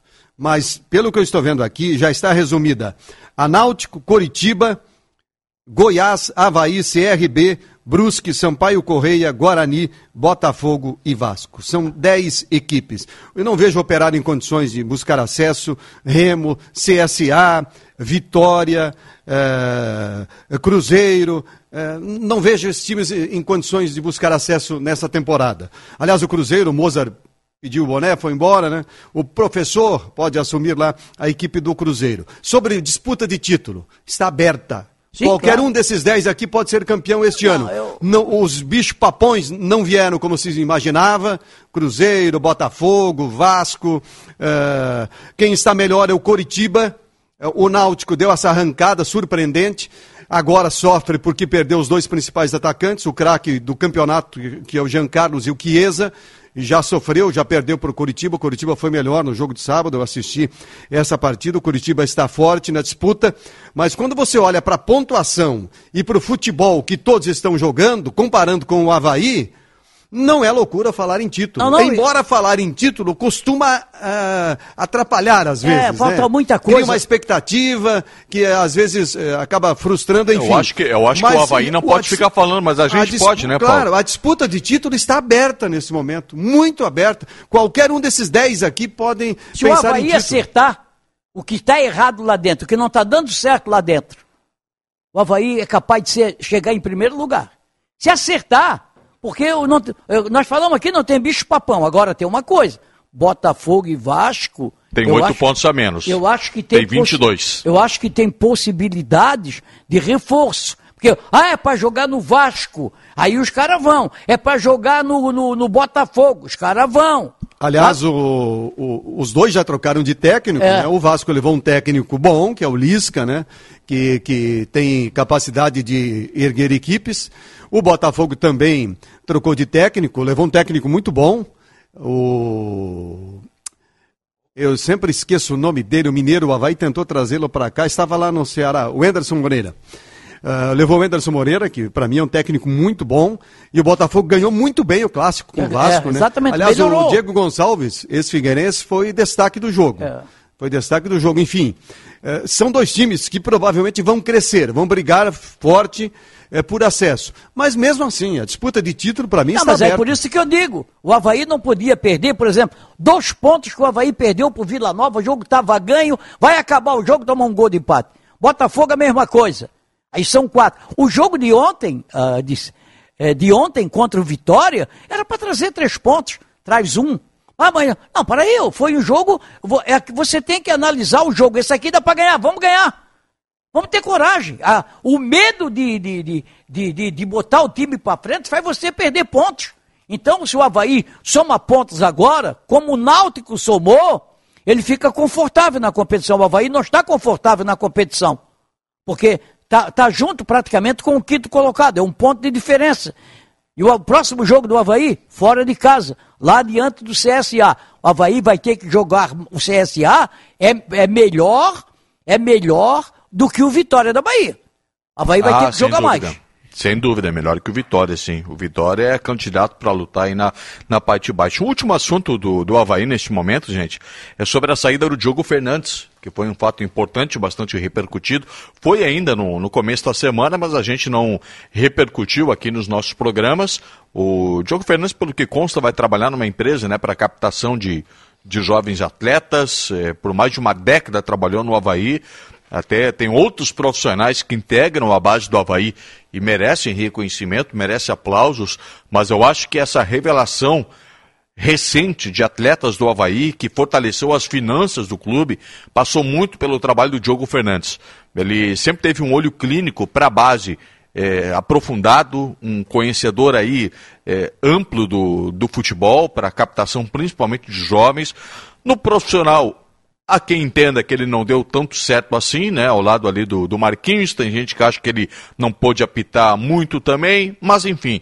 Mas eu quero entrar no mérito da base. O Diogo Fernandes teve um papel fundamental na estruturação da base do Havaí, que se tornou uma das bases mais fortes, não da região sul, mas da, de, de todo o país.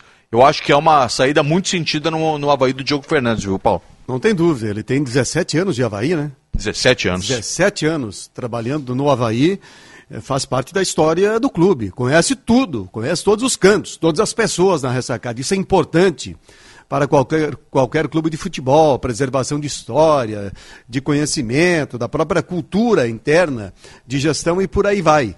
E o Havaí, desde 2012, quando o Zunino ainda era presidente, começou a estruturar a base. Estrutura física, com campos, com eh, departamento médico, eh, fisioterapia e por aí vai, alojamento. E, e não parou desde então de melhorar a estrutura e de revelar bons jogadores.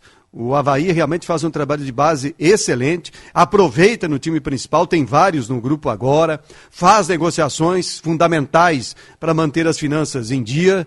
O Havaí, nesse aspecto, faz um grande trabalho na base. E o Diogo Fernandes era uma das figuras mais importantes desse trabalho. Primeiro só na base e depois eh, no profissional, fazendo esse meio de campo por conhecer muito o mercado e por trabalhar bastante com dados estatísticos, que hoje é muito importante. Então, o Havaí perde um profissional importantíssimo e provavelmente o Marco Aurélio Cunha não fica também, nós já tratamos desse assunto aqui, o próprio presidente do Havaí já tratou de- desse assunto e admite, ele disse que o Marco Aurélio Cunha é um amigo que ele tem no futebol, enfim, quando trouxe havia um projeto diferente e agora os custos estão altos, né, o salário do Marco Aurélio pesa na folha de pagamento, tem outras questõezinhas internas lá, e talvez o Marco Aurélio também não permaneça. Então, eh, seria uma mudança significativa, porque permaneceria no setor apenas o Marquinhos Santos. Mas eu não acho- é bom uma mexida tão grande assim, não é acho, bom. Acho que agora não é hora do Marco Aurélio sair. Se o, se o, o- o- quando eu falei aqui que o Marco Aurélio não aparecia, Será que o Diogo Fernandes ganhava tanto assim que compensa? não, eu acho que não, acho que não. Ganhava E o pouco. Diogo? É, se ele ganhasse, se ele ganhasse muito, ele ficava, Tá não brincando, saía. né? Eu acho que é aquela, aquela tal Por, história. por isso que eu estou falando. É. é, continua É. continua A- a, a necessidade de baixar a folha. É, a a- aquela, tal história, aquela tal história. Santo de casa não faz milagre. Vê o que eles pagam para o Marco Aurélio, embora seja função diferente, e o que pagavam para o Diogo Fernandes.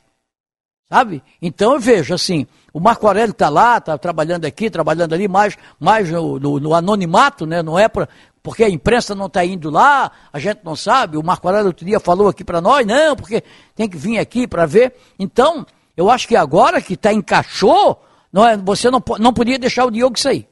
Primeiro, não podia deixar o Diogo sair. Mas foi uma iniciativa dele, né? Sim, mas foi iniciativa dele, mas Não, você mas- tem contraproposta, Não, meu amigo. eu- Eu não tenho. Tem contraproposta. Eu, eu até conversei hoje com o Diogo, fiz o convite para ele participar aqui do debate, mas ele tinha um outro compromisso, até uma confraternização com o pessoal da- das escolinhas. Ele é um cara é, muito querido, né, nesse meio, mas quem sabe em outra oportunidade a gente possa conversar com o Diogo, até para saber mais se o Havaí de fato tentou a permanência dele, mas pelo que eu senti, até pela forma que o Havaí tratou e divulgou a saída do Diogo, é, eu, eu fiquei com o entendimento que assim, não tinha o que fazer para segurar o jogo. Ele, ele apenas comunicou uma decisão dele, recebeu um convite muito bom, até se eu não me engano é da Brasil Soccer, né, que é uma das principais empresas aí de, de Eduardo Duran, né? é, de, de captação de, de atletas do, do país. Eu acho que o Havaí não teve culpa nessa não, Miguel. Acho que Mas, não. ô, ah, eu, acho, eu acho assim, ó. É, Porque se você quer sair de uma empresa e você está convicto que você quer sair da empresa, não há patrão Mas, que mas, te faça é, convencer é, o depende da contrário, Miguel. Se a tua decisão já está tomada, não adianta. Depende da proposta. Depende da proposta. Depende Ah, ma- da proposta. mas a vida não é Depende feita da só de dinheiro, né, Miguel? Ó, tudo bem. É, se Eu acho- se ele eu- tem uma ambição ó, diferente, eu se acho- ele, se ele entende que depois de 17 anos o ciclo dele no Havaí encerrou, não só por questão financeira, mas por motivação, ah, por ser um desafio diferente, eu acho que isso vai de profissional para Eu profissional. Nem todo mundo é, é- é- Eu não estou dizendo que é o caso do Diogo, mas é- é, nem todo mundo é, é motivado pela questão financeira, é também por uma questão de projeto, de motivação pessoal. Ah, tudo bem, eu acho que ele não, eh, não teve o prestígio que merecia no profissional lá. Demorou muito tempo para levar ele para o profissional. E quando você está na base, você ganha pouco. Não adianta, ganha pouco. Não vou entrar no mérito se ganhar não, não vou entrar no mérito, mas é, a- mas é a realidade, ó. Não sei é a realidade, ó. A Não quanto realidade é essa. Ora, ou você. Claro, claro. O orçamento de toda a base é 200 mil reais. O orçamento do profissional é um milhão e meio. É, mas tá- tem uma diferença, pô. Para. É- É querer ensinar o padre a rezar missa, pô. Simone, últimos recados antes da gente ir para o intervalo e na sequência a gente vai voltar para falar muito ainda de futebol sobre o Figueirense. Hoje teve uma coletiva forte do técnico Jorginho, a gente vai falar, claro, do jogo, né, boa atuação no Figueirense, mas também repercutir as declarações do técnico Alvinegro. Simone. Vamos lá, o Moisés da Silva Cardoso, com esse técnico não sobe não, medroso e teimoso com alguns jogadores. Também o José Ricardo Prim, boa noite a todos, vergonha o que foi feito com o Havaí ontem pela arbitragem. O Charles Barros, João Lucas está entrando bem, merece a titularidade. O Lucas por aqui, Havaí vai subir e vai brigar pelo título. Também o James Tavares. Claudinei é um distribuidor de camisa, não vejo o time com o dedo do treinador. Lorival Melo também ligado aqui. O Emerson de Biguaçu fala pro Miguel que o Havaí foi o time que mais pontuou nos últimos cinco jogos. Tá chegando bem para ser campeão. O Guimas, esse ano tá escrito Havaí campeão, Havaí faz coisa. Ednei Exílio, Miguel, que era um time invencível. O Havaí tá invicto e ainda não tá bom. E aí o Joel Cordeiro fala, Miguel tá certo, não pode perder os pontos fáceis, pode fazer falta lá no final, como já fez em outros anos. E você continua participando, interagindo, Facebook, YouTube, Grupo VEG Esportes e também no nosso WhatsApp 98823 1111. Pelo que deu para sentir aí, o torcedor está confiante, né? É, eu, só, eu só quero deixar bem claro o seguinte: eu não estou dizendo que a campanha do Havaí é ruim. Eu estou dizendo, eu, eu, eu não acreditava que o Havaí chegasse aonde chegou, onde está chegando. Porque a vinda de, de a mexida que o Claudinei deu, a entrada do Copete no time, sabe? Melhorou muito o time do Havaí. Hoje o Havaí só tem uma jogada, o Copete, é o Copete. Toca para ele que ele vai resolver. Toca para ele que ele vai resolver. E eles estão marcando ele, está ficando difícil. Né? Então, olha só, eu, eu quero dizer o seguinte: eu não esperava essa campanha. Pelo elenco do Havaí, é, pelo que o Havaí tinha mostrado até então. Melhorou, melhorou. Está 10 jogos sem perder, está 10 jogos sem perder. Mas isso não classifica.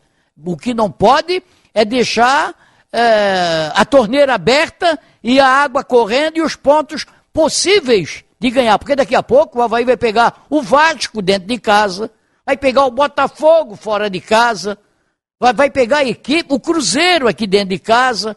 Não é moleza como vitória, não. Então tem que aproveitar, soma pontos. Você ganha aquela gordurinha. Ganha aquela gordurinha, que é para poder é, ficar mais tranquilo. O caso do Náutico. O Náutico perdeu a primeira, mas ganhou muitos pontos. E hoje já perdeu a primeira, já empatou várias, continua com dois ou três pontos de diferença do segundo colocado. Eu só já não estás tão pessimista.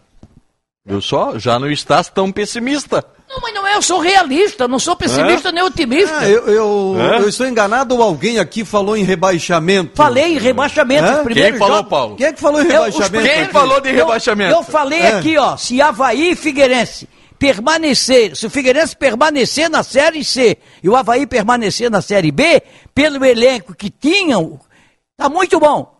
O Havaí melhorou, o Havaí contratou, o Havaí contratou o Copeto, o Havaí trouxe o, um jogador aí que o Havaí contrata para ficar no banco. O Havaí é fora de série. O Havaí faz coisa, né? Contrata o cara, mas é, é, recuperou o, o, o Serrato, perdeu o Giovani, que eu acho que era um jogador que hoje entraria bem nesse time do Havaí. Sabe, como um meio, o Havaí não tem um meia de chegada. Mas é, eu, eu, eu, eu analiso pelo momento. Eu já disse para vocês aqui várias vezes. E não fique me provocando, porque eu não tenho mais idade Sabe por que, que a gente provocado. provoca? Porque tu cai não, fácil. Não, vocês, vocês são. Vocês, eu conheço vocês. Olha aqui, ó.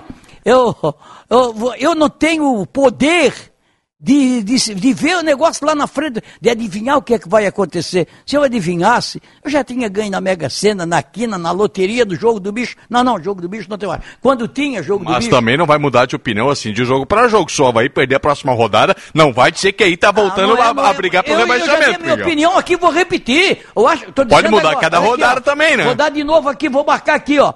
Décima quinta rodada. Ah. O Havaí é time para ficar na oitava colocação até a décima segunda, nesse espaço ali, não tem time para chegar, a não ser que, vou repetir, a não ser que, dois pontos, que o Havaí mude muito, o seu treinador mude muito e comece a escalar um time ofensivo em certos jogos.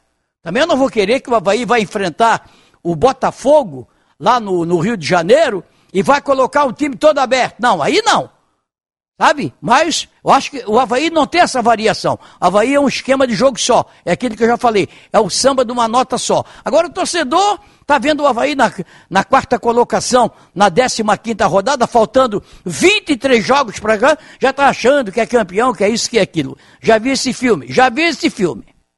Eu também já vi algum filme por aí. Vamos lá, vamos ao intervalo, a gente volta na sequência com muito mais debate de domingo. O Grupo Veg Sports, o torcedor catarinense, se conecta aqui.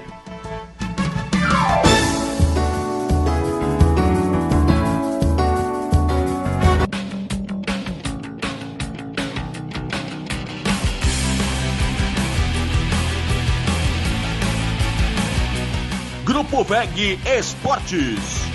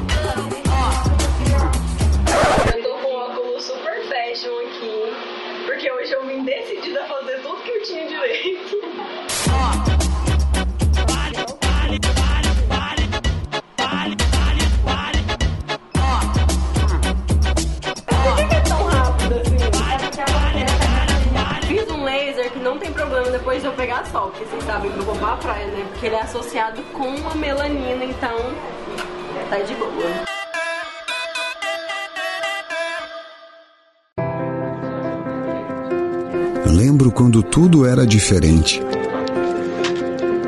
Ponte tinha apenas uma, e por falar nela, vi fecharem e reabrirem. O mar sempre foi essa beleza que deixa todo mundo apaixonado. Aos poucos, as coisas foram mudando, a cidade foi crescendo, e em busca da felicidade, cada vez mais gente foi chegando. Eu fui evoluindo. Vi de perto famílias multiplicando seu amor, sonhos virando realidade, histórias que passam por gerações e que são mais do que lembranças, são inspirações para continuar conectando lugares e pessoas. Ibagi 50 anos. Sua felicidade tem lugar na nossa história.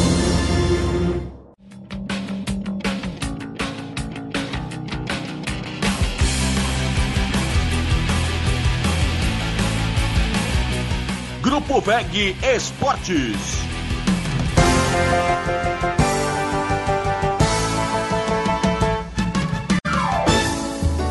Recebi um monte de mensagem aqui dizendo que não é pra te provocar mais, Miguel.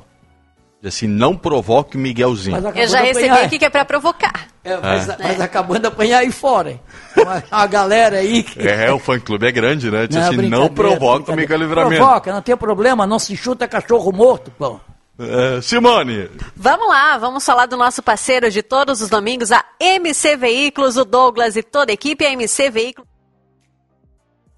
Conjuga excelência no aten- no atendimento em veículos com rigorosa qualidade. A empresa busca no mercado somente veículos diferenciados através de um rigoroso critério técnico de avaliação que garante qualidade e procedência. A loja oferece automóveis de diversas marcas, seminovos e zero quilômetro, nacionais e importados, todos criteriosamente testados e avaliados. Visite o site mcveículos.com.br e confira os veículos em destaque. Para você que usa Instagram, segue lá, arroba mcveículos. MC Veículos, o seu carro novo está aqui.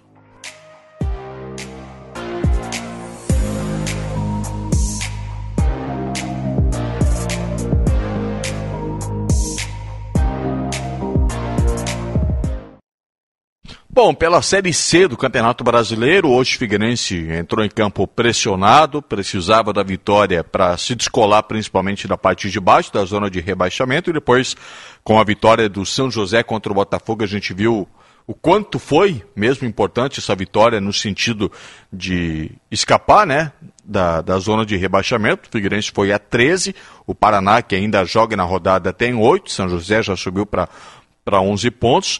Figueirense, de qualquer forma, permanece na mesma posição, é o sétimo, fica atrás do sexto colocado Mirassol nos critérios de desempate. Paulo, hoje foi um jogo em que o Figueirense teve pela frente um adversário mais qualificado e por isso que eu julgo como uma atuação consistente. O Figueirense venceu São José, venceu o Oeste, mas a gente sempre deixava aquela vírgula, né? O porém, o entretanto, todavia, porque são adversários fracos. O São José, até então, naquele momento, tanto é que depois demitiu o técnico, o Oeste é o lanterna absoluto, sempre tinha aquele porém da, da questão técnica do adversário. Hoje não, o Figueirense enfrentou um bom adversário, o Novo Horizontino. Te agradou hoje a atuação do Figueirense, Paulo? Sim, foi um jogo emocionante é, pela sequência, né, pelo enredo todo é, de gols no final, é, o Figueirense saindo na frente, indo buscar, de lances polêmicos, depois a gente vai discutir, envolvendo arbitragem, mas o, o Figueirense hoje competiu mais. Foi um time mais focado na busca da vitória. A frase da semana da coletiva do técnico Jorginho foi levada para dentro de campo. Se tiver que morrer alguém, que sejam deles. Nesse sentido figurado, evidentemente.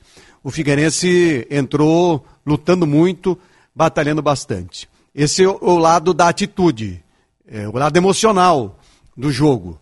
Agora, do lado estratégico, a mudança fundamental foi mexer no meio-campo, que era algo muito evidente há muito tempo.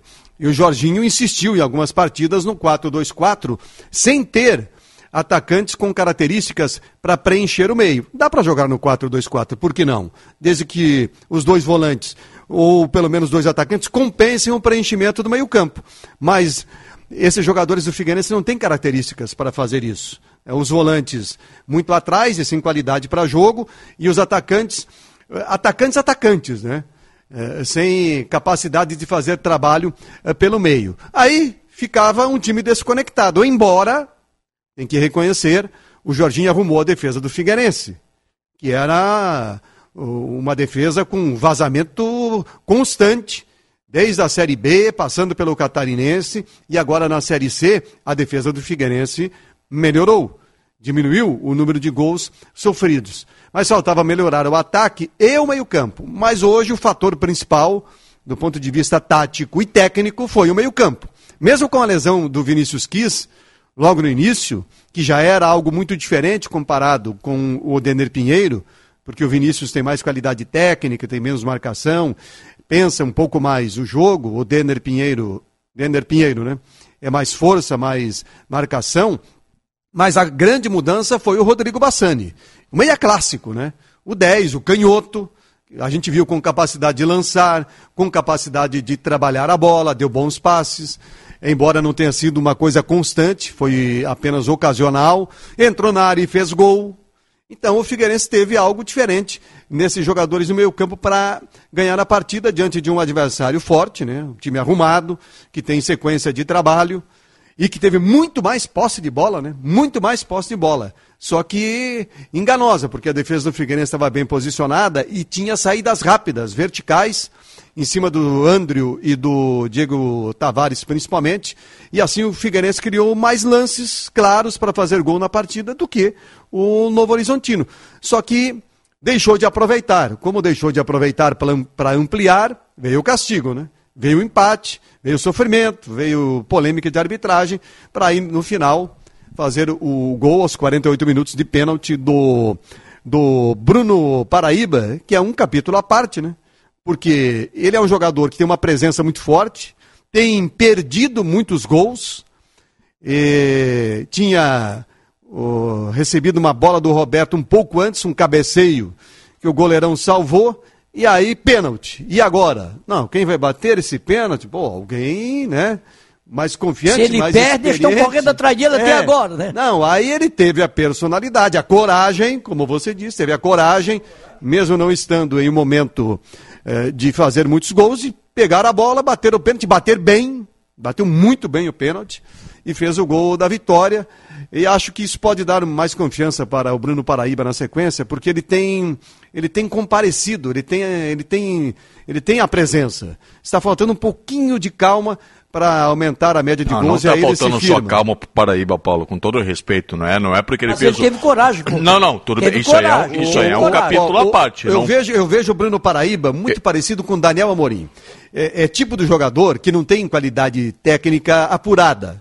É jogador de área. Né? E esse jogador, é, para ele se firmar, ele precisa fazer os gols. É jogador da bola na rede, do último o, toque. Mas um time e não quando, pode se moldar um jogador assim, do Bruno Paraíba. Quando Paulo. um jogador assim começa a fazer gols e ele adquire confiança, ele vai embora. Ele vai embora. Encaixa, até, porque, né? até porque a gente viu que não dá para contar com o, o Giva, né? Entrou hoje de novo e não conseguiu terminar a partida. O Giva tecnicamente é melhor, mas não consegue jogar. É, é, jogador de departamento médico, tem que ser jogador de gramado. Né? Ele, eu acho eu acho o Paraíba o seguinte, já vi ele perder vários gols, é um jogador que a bola está dando nele, mas hoje ele ganhou pontos comigo. Na hora da penalidade, se é outro, se esconde. Que já estava numa má fase, ele se esconde. Ele apareceu, pegou a bola, é minha, eu vou bater. E eu não acredito, vou repetir, eu não acredito que eles tenham determinado, ou o Jorginho tenha determinado que era ele que ia bater o pênalti. Porque todo mundo ficou meio espantado. Ele pegou e disse: é meu. Ele é aquele cara que, ó, eu já estou na porta do inferno. Então, eu vou, eu vou, eu vou pro céu, eu que vou. quem- Mas, quem- mas deve eu- ser um dos que treinam. né? Exatamente. Mas quem poderia assim, bater? Eu- Eu não sei quem treina Não cobrança de sei. pênalti. O Tinha Figueiredo- Bassano em campo já cansado, É, o no- Roberto não tem esse perfil. O, o que os treinadores fazem sempre é assim, ó, tem três batedores. Três batedores. Quem está melhor no momento dentro de campo, pegar a bola, bate. Ele não, Normalmente tava, é assim. não era o melhor em campo. Ele não estava Não, vendo o jogo. não, é, mas eu não sei quem são os outros batedores. Ele deve ser um deles, né? Ah, mas tudo bem, ele Tá, teve só não coragem. transformem o Bruno Paraíba, pelo amor de Deus, em um centroavante assim indiscutível no Figueirense. Não façam isso. É, o Bruno Tem alguém Paraíba. melhor? O Bruno No Paraíba. Figueirense não tem alguém melhor, o não. Não, não, mas aí é uma outra questão. Aí é questão de contratar e se tiver bala na agulha para trazer mais um atacante, tudo bem. Mas não é porque o Bruno Paraíba. Méritos para ele, teve coragem, pegou a bola, foi lá, fez o gol, mas não é porque ele fez o gol de pênalti que ele virou o Mas centroavante do tá Figueirense agora. isso. Ninguém Não, tá mas- dizendo isso. Tu tá Não, não, não. entendendo mal desde ainda N- pouco. Não dá. O Bruno Paraíba, Não. para mim, continua sendo um jogador Não, mas- extremamente limitado, que não aprovou até aqui no Figueirense, e daqui a pouco ele vai queimar minha língua, fazer um gol atrás do outro. Tá, mas Tomara acontece- que aconteça isso pro Figueirense. Mas não transforme o Bruno Paraíba Não, como bom tá centroavante, porque bom centroavante ele não Eu é. estou dizendo que ele ganhou pontos comigo, porque quando o cara está naquela má fase, e ele está numa má fase, nessa hora da penalidade, embora ele tenha treinado, sabe, ser treinador, o cara se esconde. Tem mais 10 lá para bater, tem mais 11, ah, tem mais 10 com o goleiro para bater. Então, ele foi direto, eu estava eu tava vendo ah, os melhores momentos, e na hora da penalidade ele foi lá, pegou a bola, bateu e falou que vou bater. Teve cara que olhou meio atravessado e disse, pô, se esse cara perde o pênalti, Eu olhei atravessado também, algum- comentando. não, eu, eu falei que os jogadores lá. Eu digo o seguinte: se ele perde, aí vão tá, estar correndo atrás dele do Scarpella até agora. Ele vai pela coloninha, vai pela Araciba escalado, se esconde lá no hospital Miguel, não só Florianópolis. aqui, não só lá dentro, mas todos os torcedores que participaram aqui na hora que ele pegou pra bater o pênalti, o pessoal tava apavorado. Exatamente, claro, eu sei. Então, ah, aí ele estava escondido, ele ia se esconder lá no hospital Florianópolis, eu pegar ele de pau. Mas esse é o grande mérito do Bruno Aí Paraíba. teve o mérito dele, Ô, foi lá Miguel. e pegou e cobrou e bateu e, fez o gol. É, é, o grande mérito dele é esse. Ele, ele participa muito. Tem atacante que se esconde, nem perde gols porque se esconde. Ele tem, ele tem perdido gols, é verdade, mas ele, e- e- ele aparece na jogada. perde quem tenta, né, Paulo? Ele aparece, ele se posiciona na jogada para receber. Ele, ele tem, ele tem um porte alto, ele tem uma presença forte de área. Então, um jogador assim, a gente tem centenas de jogadores aí na história do futebol que são assim. E, eles dependem eh, do momento, da, da fase. É, eu, ah, eu comparei, é muito parecido com o Daniel Amorim, para lembrar de um exemplo uh, recente aqui do Havaí. O Daniel Amorim, quando chegou, foi a mesma coisa, lembra? O Daniel Amorim eh, perdeu Tá um no Vasco, caminhão tá de gols Vasco. no Havaí. De repente, a bola começou a entrar, começou a Ah, entrar, ele virou de goleador Deus, do Havaí. É, Quem sou eu E, e- pra... e pra- e ele, e ele virou craque por causa disso? Não. É, goleador é uma coisa, craque é outra. E eu vejo o Bruno Paraíba em condições de se transformar no goleador. Ah, mas ele vai, então, se, ele se ele se transformar num goleador, ele vai fazer algo que ele nunca fez na carreira. Quem sou eu para crucificar a carreira e dizer que caminho o Bruno Paraíba tem que seguir? Quem sou eu? Eu só estou dizendo que para um ataque de um time que quer subir para a Série B, o Bruno Paraíba é insuficiente. No Brasil de Pelotas, antes de vir para o Figueirense, estava olhando aqui, nove jogos, três gols. No Confiança, 26 jogos, dois gols. No Oeste, oito jogos, um gol. Antes, na temporada anterior, 2019 no Oeste, 12 jogos, 3 gols. Ou seja, desde o início de 2020 para cá, ele fez 3, 6, 8 gols. 8 gols 2020 inteiro, agora 2021. É, não sei como é que essas equipes jogavam, porque ele é um jogador. Ele que nunca para foi a artilheiro, Paulo. Para a característica de jogo do Figueirense, ele é um jogador que vai sempre receber bastante bolas, vai receber, vai ter bastante oportunidades, porque o Figueirense com o Jorginho joga no ataque. Sempre tem dois atacantes do lado, sempre tem alguém chegando pelo meio, às vezes é um- até um outro atacante em vez um meia, no caso hoje tinha um meia. É, e, e se ele jogar num time que atua mais em contra-ataque, não vai fazer gol mesmo. Se ele Aí jogar, fica no, complicado se ele jogar ele. no ataque do Havaí, vai morrer de fome. Não, mas o Figueirense não Mas joga jogar no no ataque do Havaí, contra-ataque. ele vai morrer de fome, porque o Ele já centroavante perdeu recebe um bola. balai de gols nessa Série C, o Bruno Paraíba.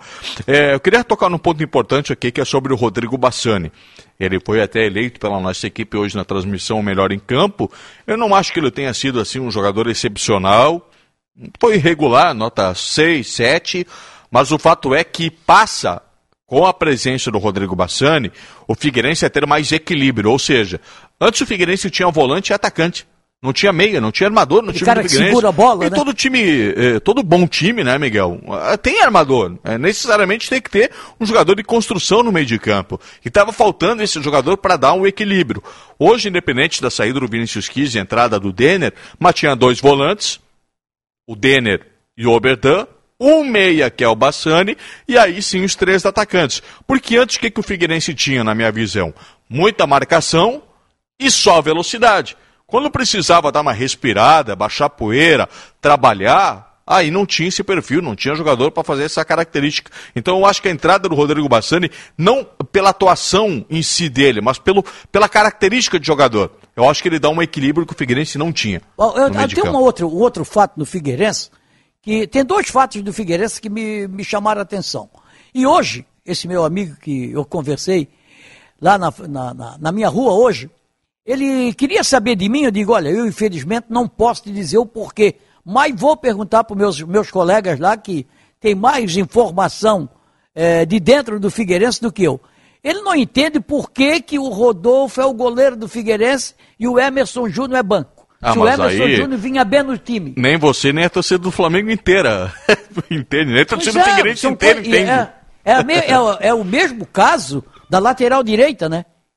É, mas hoje o Everton Santos estava de fora por lesão, pela informação, né? Mas ele. Ele não ficou à disposição. Eu também lesionado. acho que ainda cabe mais Everton Santos na lateral do que o André Krobel, embora o Krobel não tenha comprometido. Não tem Mas o goleiro dá cada susto, não. É, o Rodolfo voltou a. Põe a nota sustos. negativa hoje. Voltou a dar sustos novamente. O Rodolfo, que às vezes faz ótimas defesas, mas aí no momento importante e decisivo, como era o jogo de Não, hoje, Ninguém tem confiança nele. ele falhou. Ah, Ele ninguém tem falhou. confiança nele. Falhou duas vezes. Falhou duas vezes, hein? Falhou duas vezes. No gol anulado, que deram falta nele, Falhou. ele falhou. O árbitro que foi Pois bonzinho. é, já que tocasse no assunto da arbitragem, Miguel, você disse que o Figueirense foi beneficiado pela Eu acho- arbitragem eu hoje? acho- eu, pe- pelo que eu vi, eh, esse gol anulado no finalzinho lá, a falha do goleiro, acho que não foi falta do goleiro, acho que ninguém tocou nele. Acho que ali o juiz deu uma de migué. Acho que não teve a falta do goleiro. O Rodolfo saiu mal. Foi muito mal na jogada.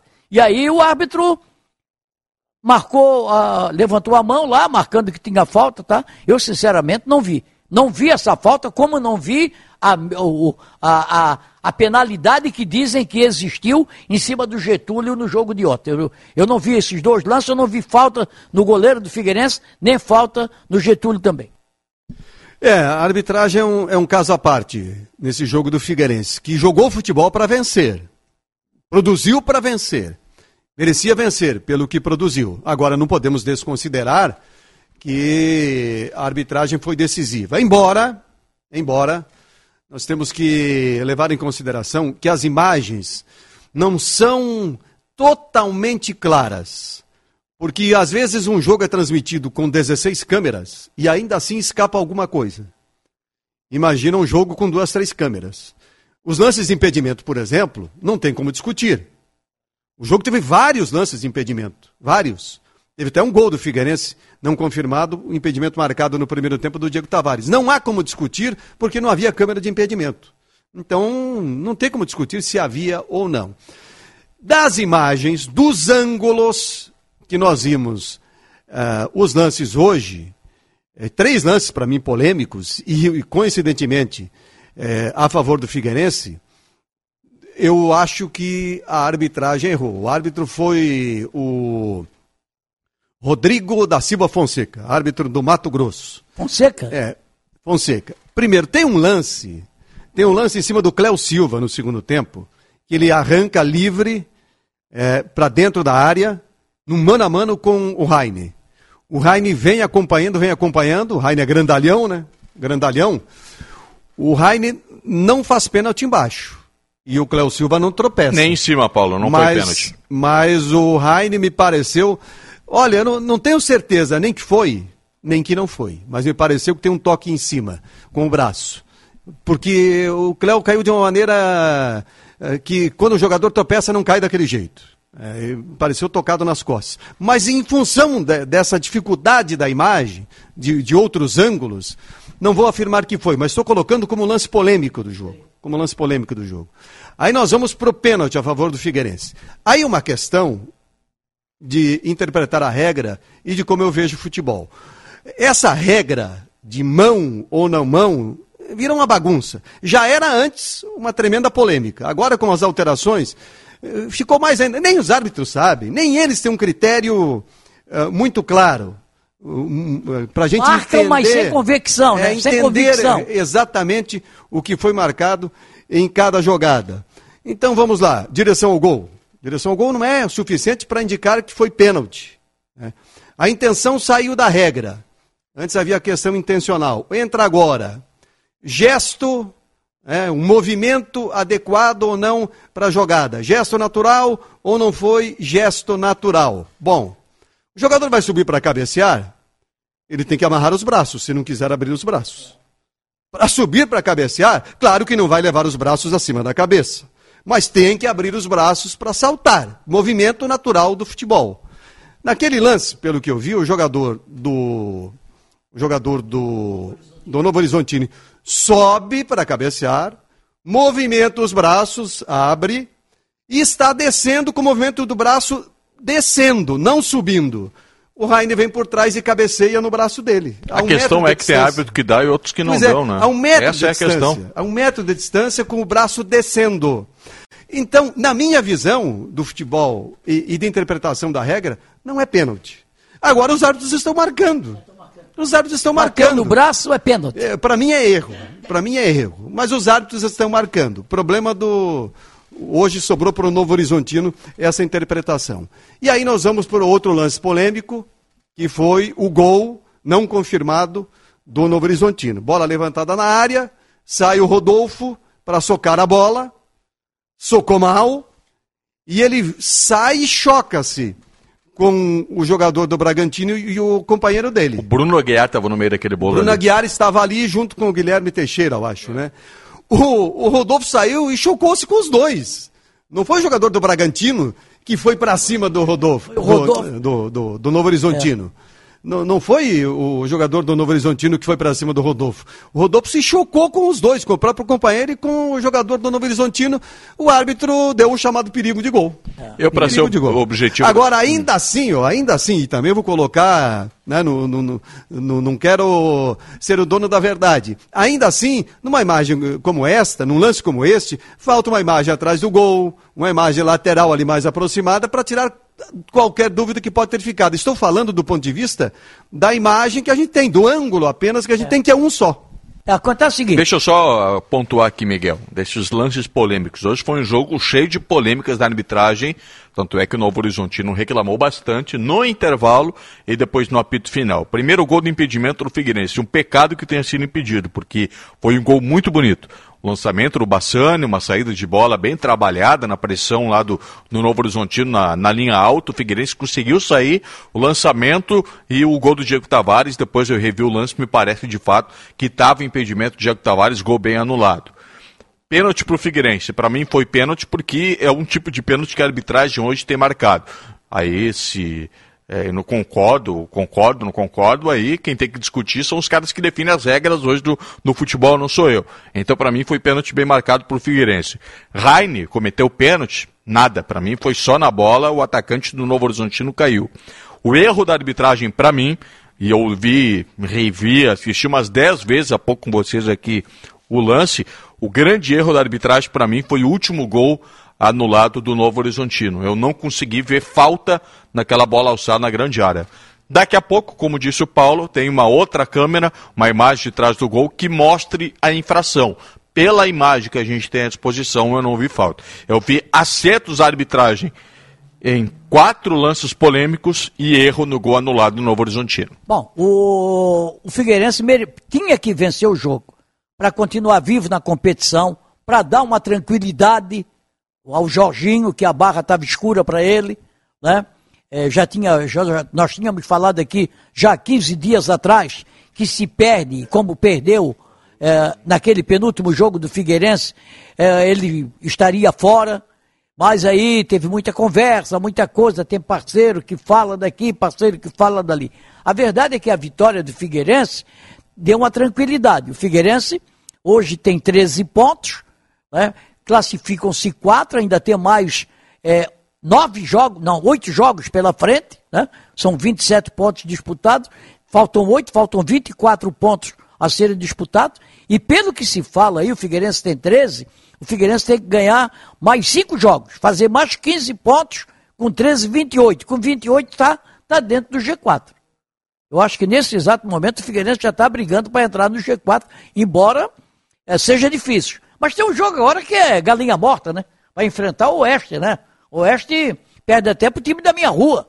É o time da minha rua ganhando o Oeste. É, o tipo do jogo que não pode se atrapalhar, né? É, o time do jogo. É aquela tal história que eu tô falando. É a hora que você não pode é, perder a oportunidade de ganhar.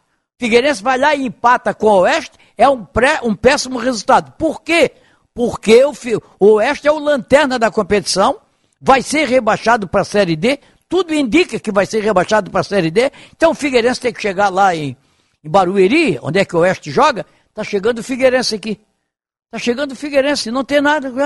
O Oeste está mais perdido do que cachorro que cai de caminhão de mudança. Já estão aceitando o Oeste na Série D. Então esse é jogo para o Figueirense ganhar. É, e tem o Santa Cruz também caindo para a Série D. Mas enfim, é, um assunto muito importante de hoje também, que a gente repercutiu, foi a coletiva do técnico Jorginho. Acho que foi um recado para ti que estava dizendo que ele ia cair, viu, Miguel?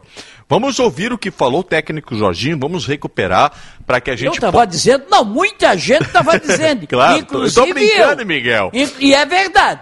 E é verdade. Só para eu poder contextualizar, né, porque muita gente não acompanhou a coletiva do, do técnico Jorginho, ele foi perguntado aí sobre a questão da ansiedade, os gols perdidos. Aí ele fez uma mistureba, ele puxou para a corrupção do país, falou de presidente da República. Vamos acompanhar o que falou o Jorginho em meio à coletiva depois da vitória por 2 a 1 hoje no Scarpelli.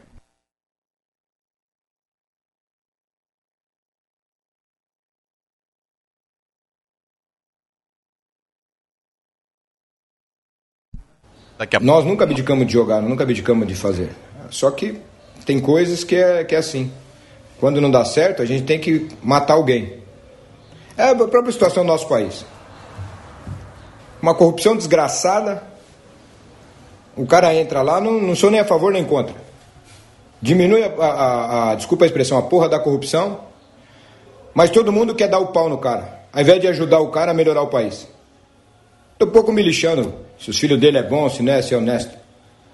Quando eu votei no cara, eu votei para ele acabar com a corrupção, diminuir a corrupção. E é isso. O futebol é a mesma coisa, cara. Futebol também tem muita coisa que não é, não é do agrado nossa. E que tem que se mudar. Só que tem que ter paciência. Então nós estamos aqui tentando mudar alguma coisa no Figueirense. Alguém tem que fazer isso.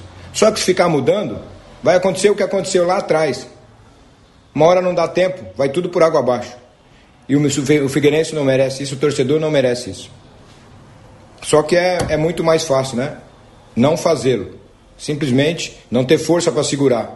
Não conseguir segurar isso aí, não conseguir ser é, resiliente, como tem a palavra hoje. É só virar as costas e falar: muda, muda-se, muda-se. É muda-se, muda-se. Eu queria saber se mudasse, por exemplo, a, a, a, os donos da televisão, que é só uma, uma concessão que o clube dá, se mudasse toda vez que errasse um programa, que fazia alguma coisa, como é que ia ser? Ia ser ruim, ia ser problema. Então eu acho que não é por aí, gente. Tá aí o Jorginho na, na coletiva de hoje. É, na hora eu assim não consegui entender muito, depois ouvi de novo à tarde, fiquei tentando entender o que, que o Jorginho quis dizer. É, a minha interpretação que nada mais é do que um desabafo, porque ele de fato para mim ficou a prova, ele sentiu a pressão. Só que o que o Jorginho tem que entender é que a pressão externa, ela sempre houve, sempre vai acontecer, mas ela também era interna. Dentro do próprio Figueirense não existia, não sei se se pode não ser só passado, pode ser presente, não sei se existe unanimidade em cima do trabalho do Jorginho. Houve a discussão interna no Figueirense, sim, se o Jorginho deveria ou não deveria permanecer. Então, se ele está incomodado, ele não tem que estar tá incomodado com a imprensa, que daqui a pouco eu opinei que o Jorginho deveria cair. É, a minha opinião foi de que o Figueirense devia mudar de comando técnico, mas é só uma opinião. A gente está aqui para dar opinião e essa foi minha opinião. É, hoje eu já posso pensar diferente, porque o futebol é muito dinâmico. Hum, outra questão, é, parece que ele estava dizendo ali como o Figueirense não consegue sair dessa desse perde-ganha na Série C, como se alguém estivesse querendo derrubar a presidência do clube para ele fazer analogia com política. Não, não entendi, ninguém está pedindo para trocar a diretoria do Figueirense. Pelo contrário, quando se faz críticas, a crítica é a gestão do futebol, não é a respeito à reestruturação que está sendo muito bem conduzida pela atual gestão do Norton. Enfim, Miguel, eu não entendi o que, o, o Jorginho quis falar. Eu não entendi. O, ele deixou uma coisa clara, que ele votou no Bolsonaro. Isso aí ele deixou claro. Outra coisa, é, o, o Jorginho, olha só, eu nunca vi em toda a minha vida de cronista esportivo, e aqui na capital, morei encostadinho no estado Orlando Scarpelli, 30 anos, por aí. Acontece o seguinte, eu nunca vi um técnico, e eu gosto de Jorginho como treinador, o estilo de jogo dele, mas eu nunca vi um técnico perder tanto e ser prestigiado do time. O Jorginho foi rebaixado da Série B para a Série C. O Jorginho, entre 10, não classificou nos oito primeiros do campeonato catarinense quase balançou, é, quase foi para o rebaixamento, não, não classificou entre os oito, foi o nono colocado. E outra coisa, na Série C do Campeonato Brasileiro, o Jorginho, entre dez clubes, ele antes era, agora está com 10, com 13 pontos, estava com 10 pontos antes desse jogo de hoje. Então ele, ele teve, foi muito prestigiado dentro do Figueirense. Na eu... história recente, na história recente de Havaí e Figueirense, eu pego os últimos 10 anos, nunca se teve tanta paciência como técnico como se tem com o Jorginho. É, eu, eu disse aqui... Nunca se teve tanta paciência com o técnico como se tem com o Jorginho no Figueirense. É, quando falaram aqui, nós falamos aqui na, na nossa sala ali de, de, de, reuniões, onde é que a gente se encontra, quando vem fazer o programa, quando vem transmitir futebol, eu já cansei, eu já falei, conversei ali com pessoas, e fora que me conta o seguinte, o Jorginho, ele estava pela bola 7. Estava pela bola 7. Só que ele também não estava muito satisfeito com o que estavam, o que está acontecendo no Figueirense. Os caras chegam com uma Kombi cheia de jogadores e dizem assim, ó, tá aí mais cinco. Tem mais cinco aí para assinar contrato. Sem ele saber. Conhece o cara, porque ele conhece futebol. Ó, vem aí, vou dar um exemplo. Vem aí o Roberto, ponta direita. É, botaram lá. Pega e fala, coloca lá. Ele, muitos jogadores, ele nunca viu jogar. E ele estava aceitando. Por que, que ele estava aceitando? Porque ele tem um contrato. E ele também não estava em condição, pelo que ele estava dirigindo o Figueirense, ele não tinha condição de dizer, não, isso aqui eu não quero. Eu quero o outro. Então ele aceitou. Como, se, como diz o Mané, goela abaixo. Então essa é a situação. E que o Jorginho estava pendurado, lá que todo mundo estava tá, querendo tirar, todo mundo estava querendo tirar. Todo, ou, ou a maioria. Sabe? Mas é aquela tal história. Ah, vamos trocar aqui, vamos trocar ali. Há uma parceria, o Figueirense tem uma parceria, e aí é muita gente a, a mandar, é muita gente a conversar, e deram uma segurada, porque também o Figueirense não tem dinheiro para contratar e, um outro técnico. E sabe o que é uma pena, Miguel? Que hoje a vitória do Figueirense ela passou pelo trabalho do Jorginho. Ele o é Figueirense bom jogou. Ele é bom treinador. O, o, o Figueirense venceu hoje porque o Jorginho escalou bem o Figueirense. E é uma pena, é, é, jornalisticamente a gente tem que abordar esse assunto da coletiva porque chamou muito a atenção, mas é uma pena que tenha que se falar um assunto tão chato como esse da coletiva do Jorginho, porque poderia ser dedicado um tempo hoje, às demais emissoras amanhã, para falar só do futebol do Figueirense.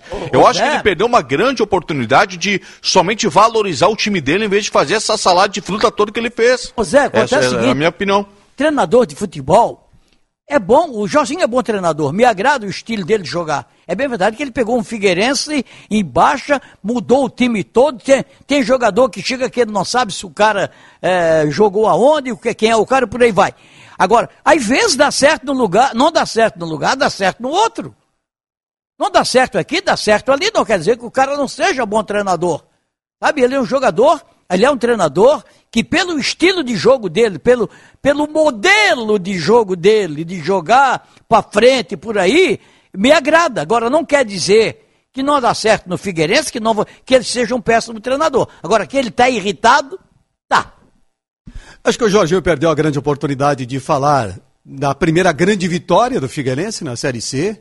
Antes só tinha vencido os dois do rebaixamento e agora venceu um dos líderes, né?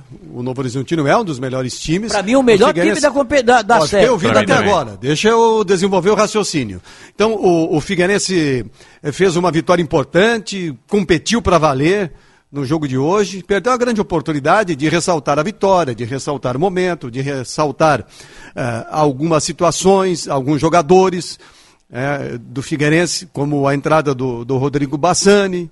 Uh, perdeu a oportunidade de falar da parte técnica, da parte tática, da parte estratégia, perdeu a oportunidade de pedir mais apoio para a torcida do Figueirense, perdeu a oportunidade de valorizar o próprio trabalho, e por aí vai. É para entrar em uma analogia sem sentido, sem pé, sem cabeça, misturar política com a realidade do Figueirense hoje. Não tem relação nenhuma, não tem nada a ver. Comparar coisa que não tem nenhuma similaridade. Não quer dizer que ele não pode falar de política. Claro que pode. Não seria o momento para falar de política. Ele pode convocar uma coletiva e dizer: Ó, oh, hoje eu quero falar de política. Fica à vontade, é direito de cada cidadão. Eu também gosto de falar de política, embora uh, meu foco seja do esporte. Eu, com frequência, uh, nas minhas redes sociais, falo de política porque eu gosto, porque eu acompanho, porque eu estudei nessa área. Estudei ciência política, estudei sociologia. Eh, eu conheço a parte teórica da política, a parte boa da política, não essa política partidária podre aí que a gente tem no Brasil. Enfim, ele tem direito de falar de política. O que ele não pode é misturar as coisas como misturou, fazer essa confusão aí conceitual. Não tem nada a ver. Cada um vota em quem quiser, cada um tem a sua preferência política. E, e claro, por que ele, por que ele teve esse posicionamento? Por quê? porque ele passou a semana toda, e tem passado mais de uma semana, super pressionado. Ele sabe disso. Ele não é juvenil. Ele conhece o futebol muito mais do que nós, por dentro. A vida toda como atleta e como treinador. Ele estava por um fio. Ele não foi demitido. Até onde eu consegui apurar, até onde eu consegui me informar, ele não foi demitido porque o Luiz Alberto segurou. Luiz Alberto hoje é o grande parceiro do Figueirense, é o que investe, é o que procuraria o técnico, é o que garantiria e por aí vai. E o Luiz Alberto deu uma segurada, até onde eu consegui apurar. Então, ele permaneceu. E o futebol é assim: daqui a três rodadas, se fizer mais duas vitórias, todo mundo vai comemorar. Carregando no colo. Não, claro, vamos, vamos preparar a estátua. Claro. Vamos preparar a estátua lá é, para ele. Que é fique assim. bem claro, a gente não está criticando o posicionamento político do Jorginho. Não até porventura alguém aqui pode ter o mesmo posicionamento do Jorginho e não tem problema nenhum. Como diz Paulo, cada um tem. A, a, a, gente não está aqui para falar de política, pelo amor de Deus, né? Cada um tem a, a liberdade de pensar e, e, de se expressar. Eu só não entendi a analogia que ele estava fazendo. O que, que a questão da política tinha a ver com o Figueirense? Eu entendi. É isso que, não, que eu não estava entendendo, a ligação de uma coisa com a outra. Né? O porquê de uma vitória tá falando de, de política, tá falando de. Pô, eu não, não entendi. É, mas eu entendi, sabe por quê? Ah. Pelo que eu entendi, e eu.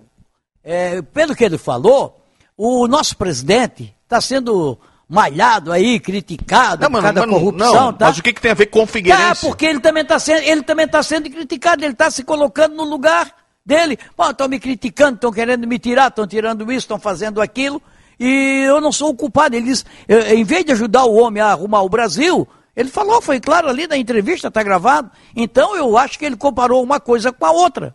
Ele se comparou a uma pessoa que está. Ele está sendo criticado.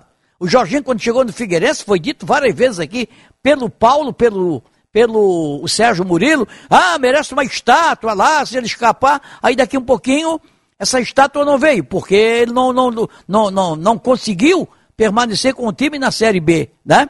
Então, foi rebaixado para a Série C. Veio o Campeonato Catarinense, foi pífia a, a participação de Figueirense. E o Jorginho permaneceu. O Jorginho permaneceu. Por muitas Miguel, pessoas lá dentro. Miguel, o Jorginho não está sendo injustiçado, tá? As não, críticas, claro as críticas, as críticas ao trabalho dele são merecidas. Sim, claro, porque assim como os acertos e os elogios também são merecidos e, e eles vêm quando acontece, é o caso de hoje. Eu não estou dizendo. Então eu... ele não, ele não está, é, ele está se colocando como injustiçado. O vítima. Não está sendo injustiçado, não, está não sendo tá. vítima. É. é. do processo do futebol. É.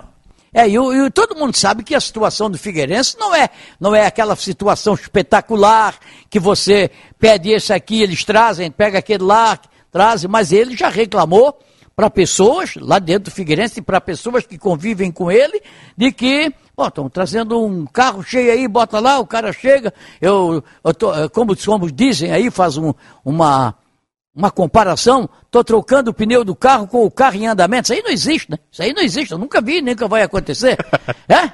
Aí o cara fala, não, estou trocando o pneu do carro com o carro em andamento. Cara, para, não. Uh, não é o ciborgue, não. Não, como é que é o nome daquele personagem aí do, do, do, do cinema? É, oh, esqueci o nome dele agora, que fazia coisas incríveis. Uh, MacGyver, Sei que... O MacGyver? Ah, MacGyver. é, MacGyver. É. Ele só se for ele, né?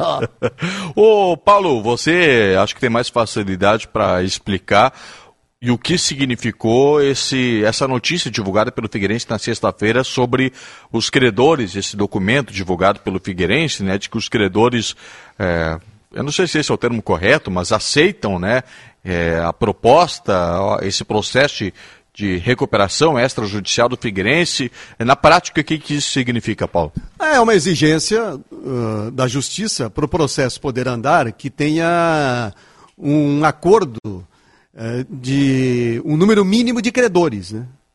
E o que o Figueirense informou, não deu detalhes, só informou, né?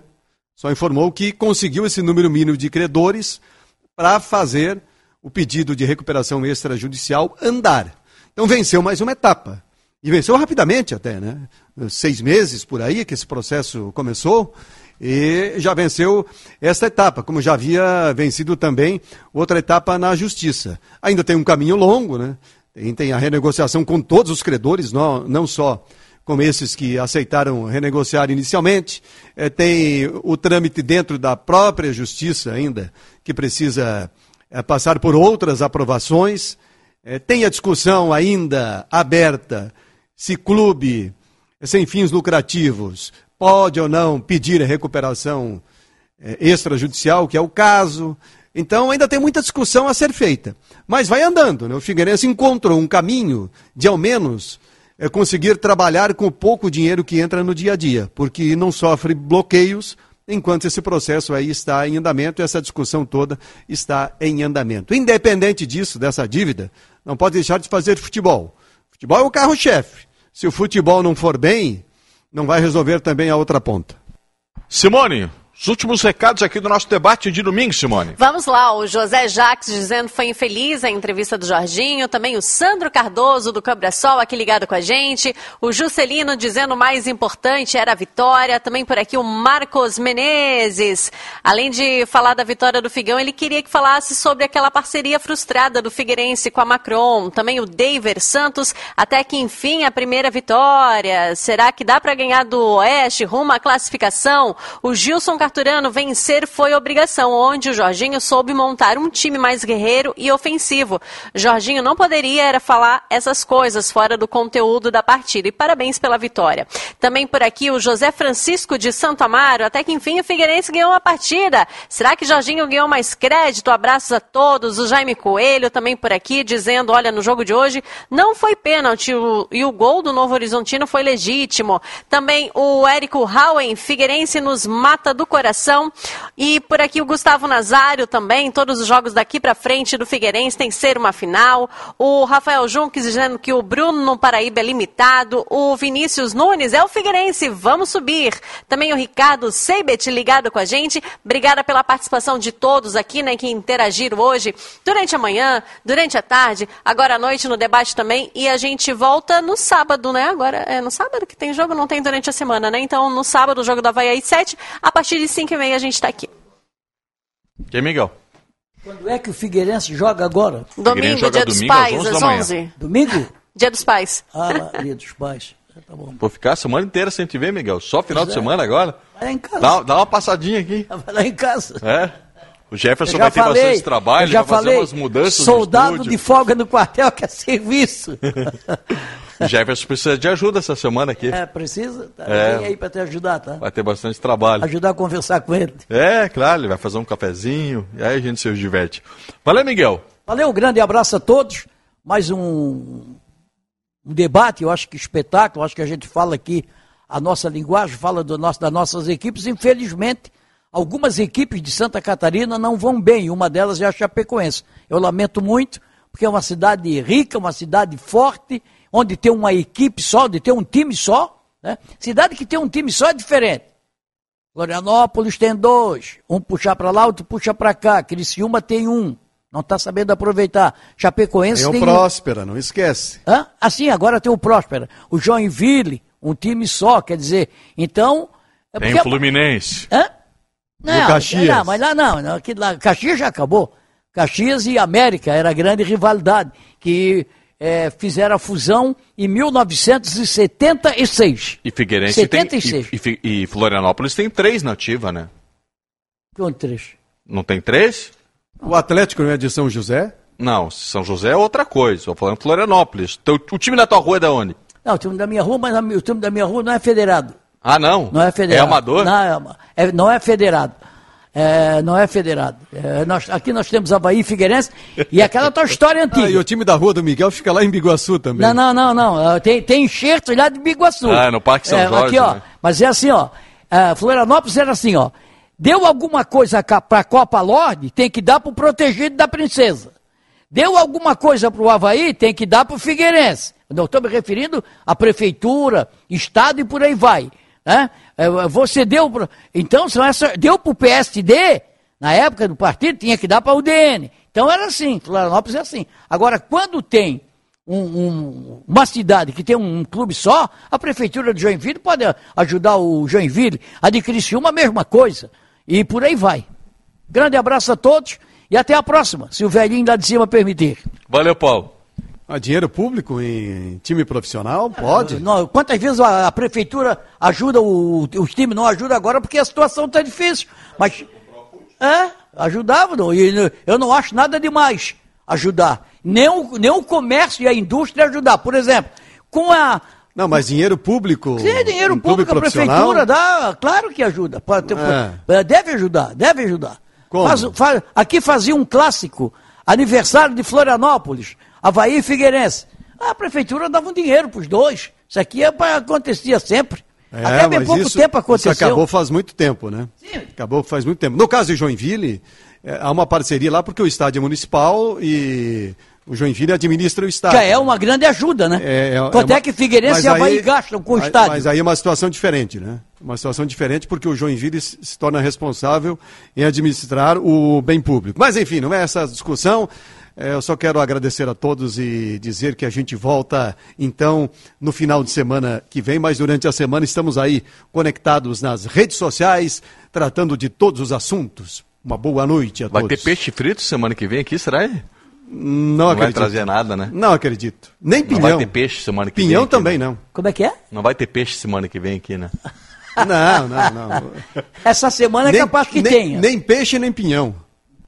Não, É, pi- pinhão não fui eu. Eu estou devendo um pinhão pro Eduardo Fernandes. É, um não fui eu pinhão. que prometi. Estás devendo uma Não, não, inteira. não, não. Prometeu que ia trazer, não. fui eu que prometi. Tu prometeu que ia cozinhar o trazer pinhão. pra não gente. fui eu. Não Ah, fui eu. Arregou. Prometeu sim, Miguel.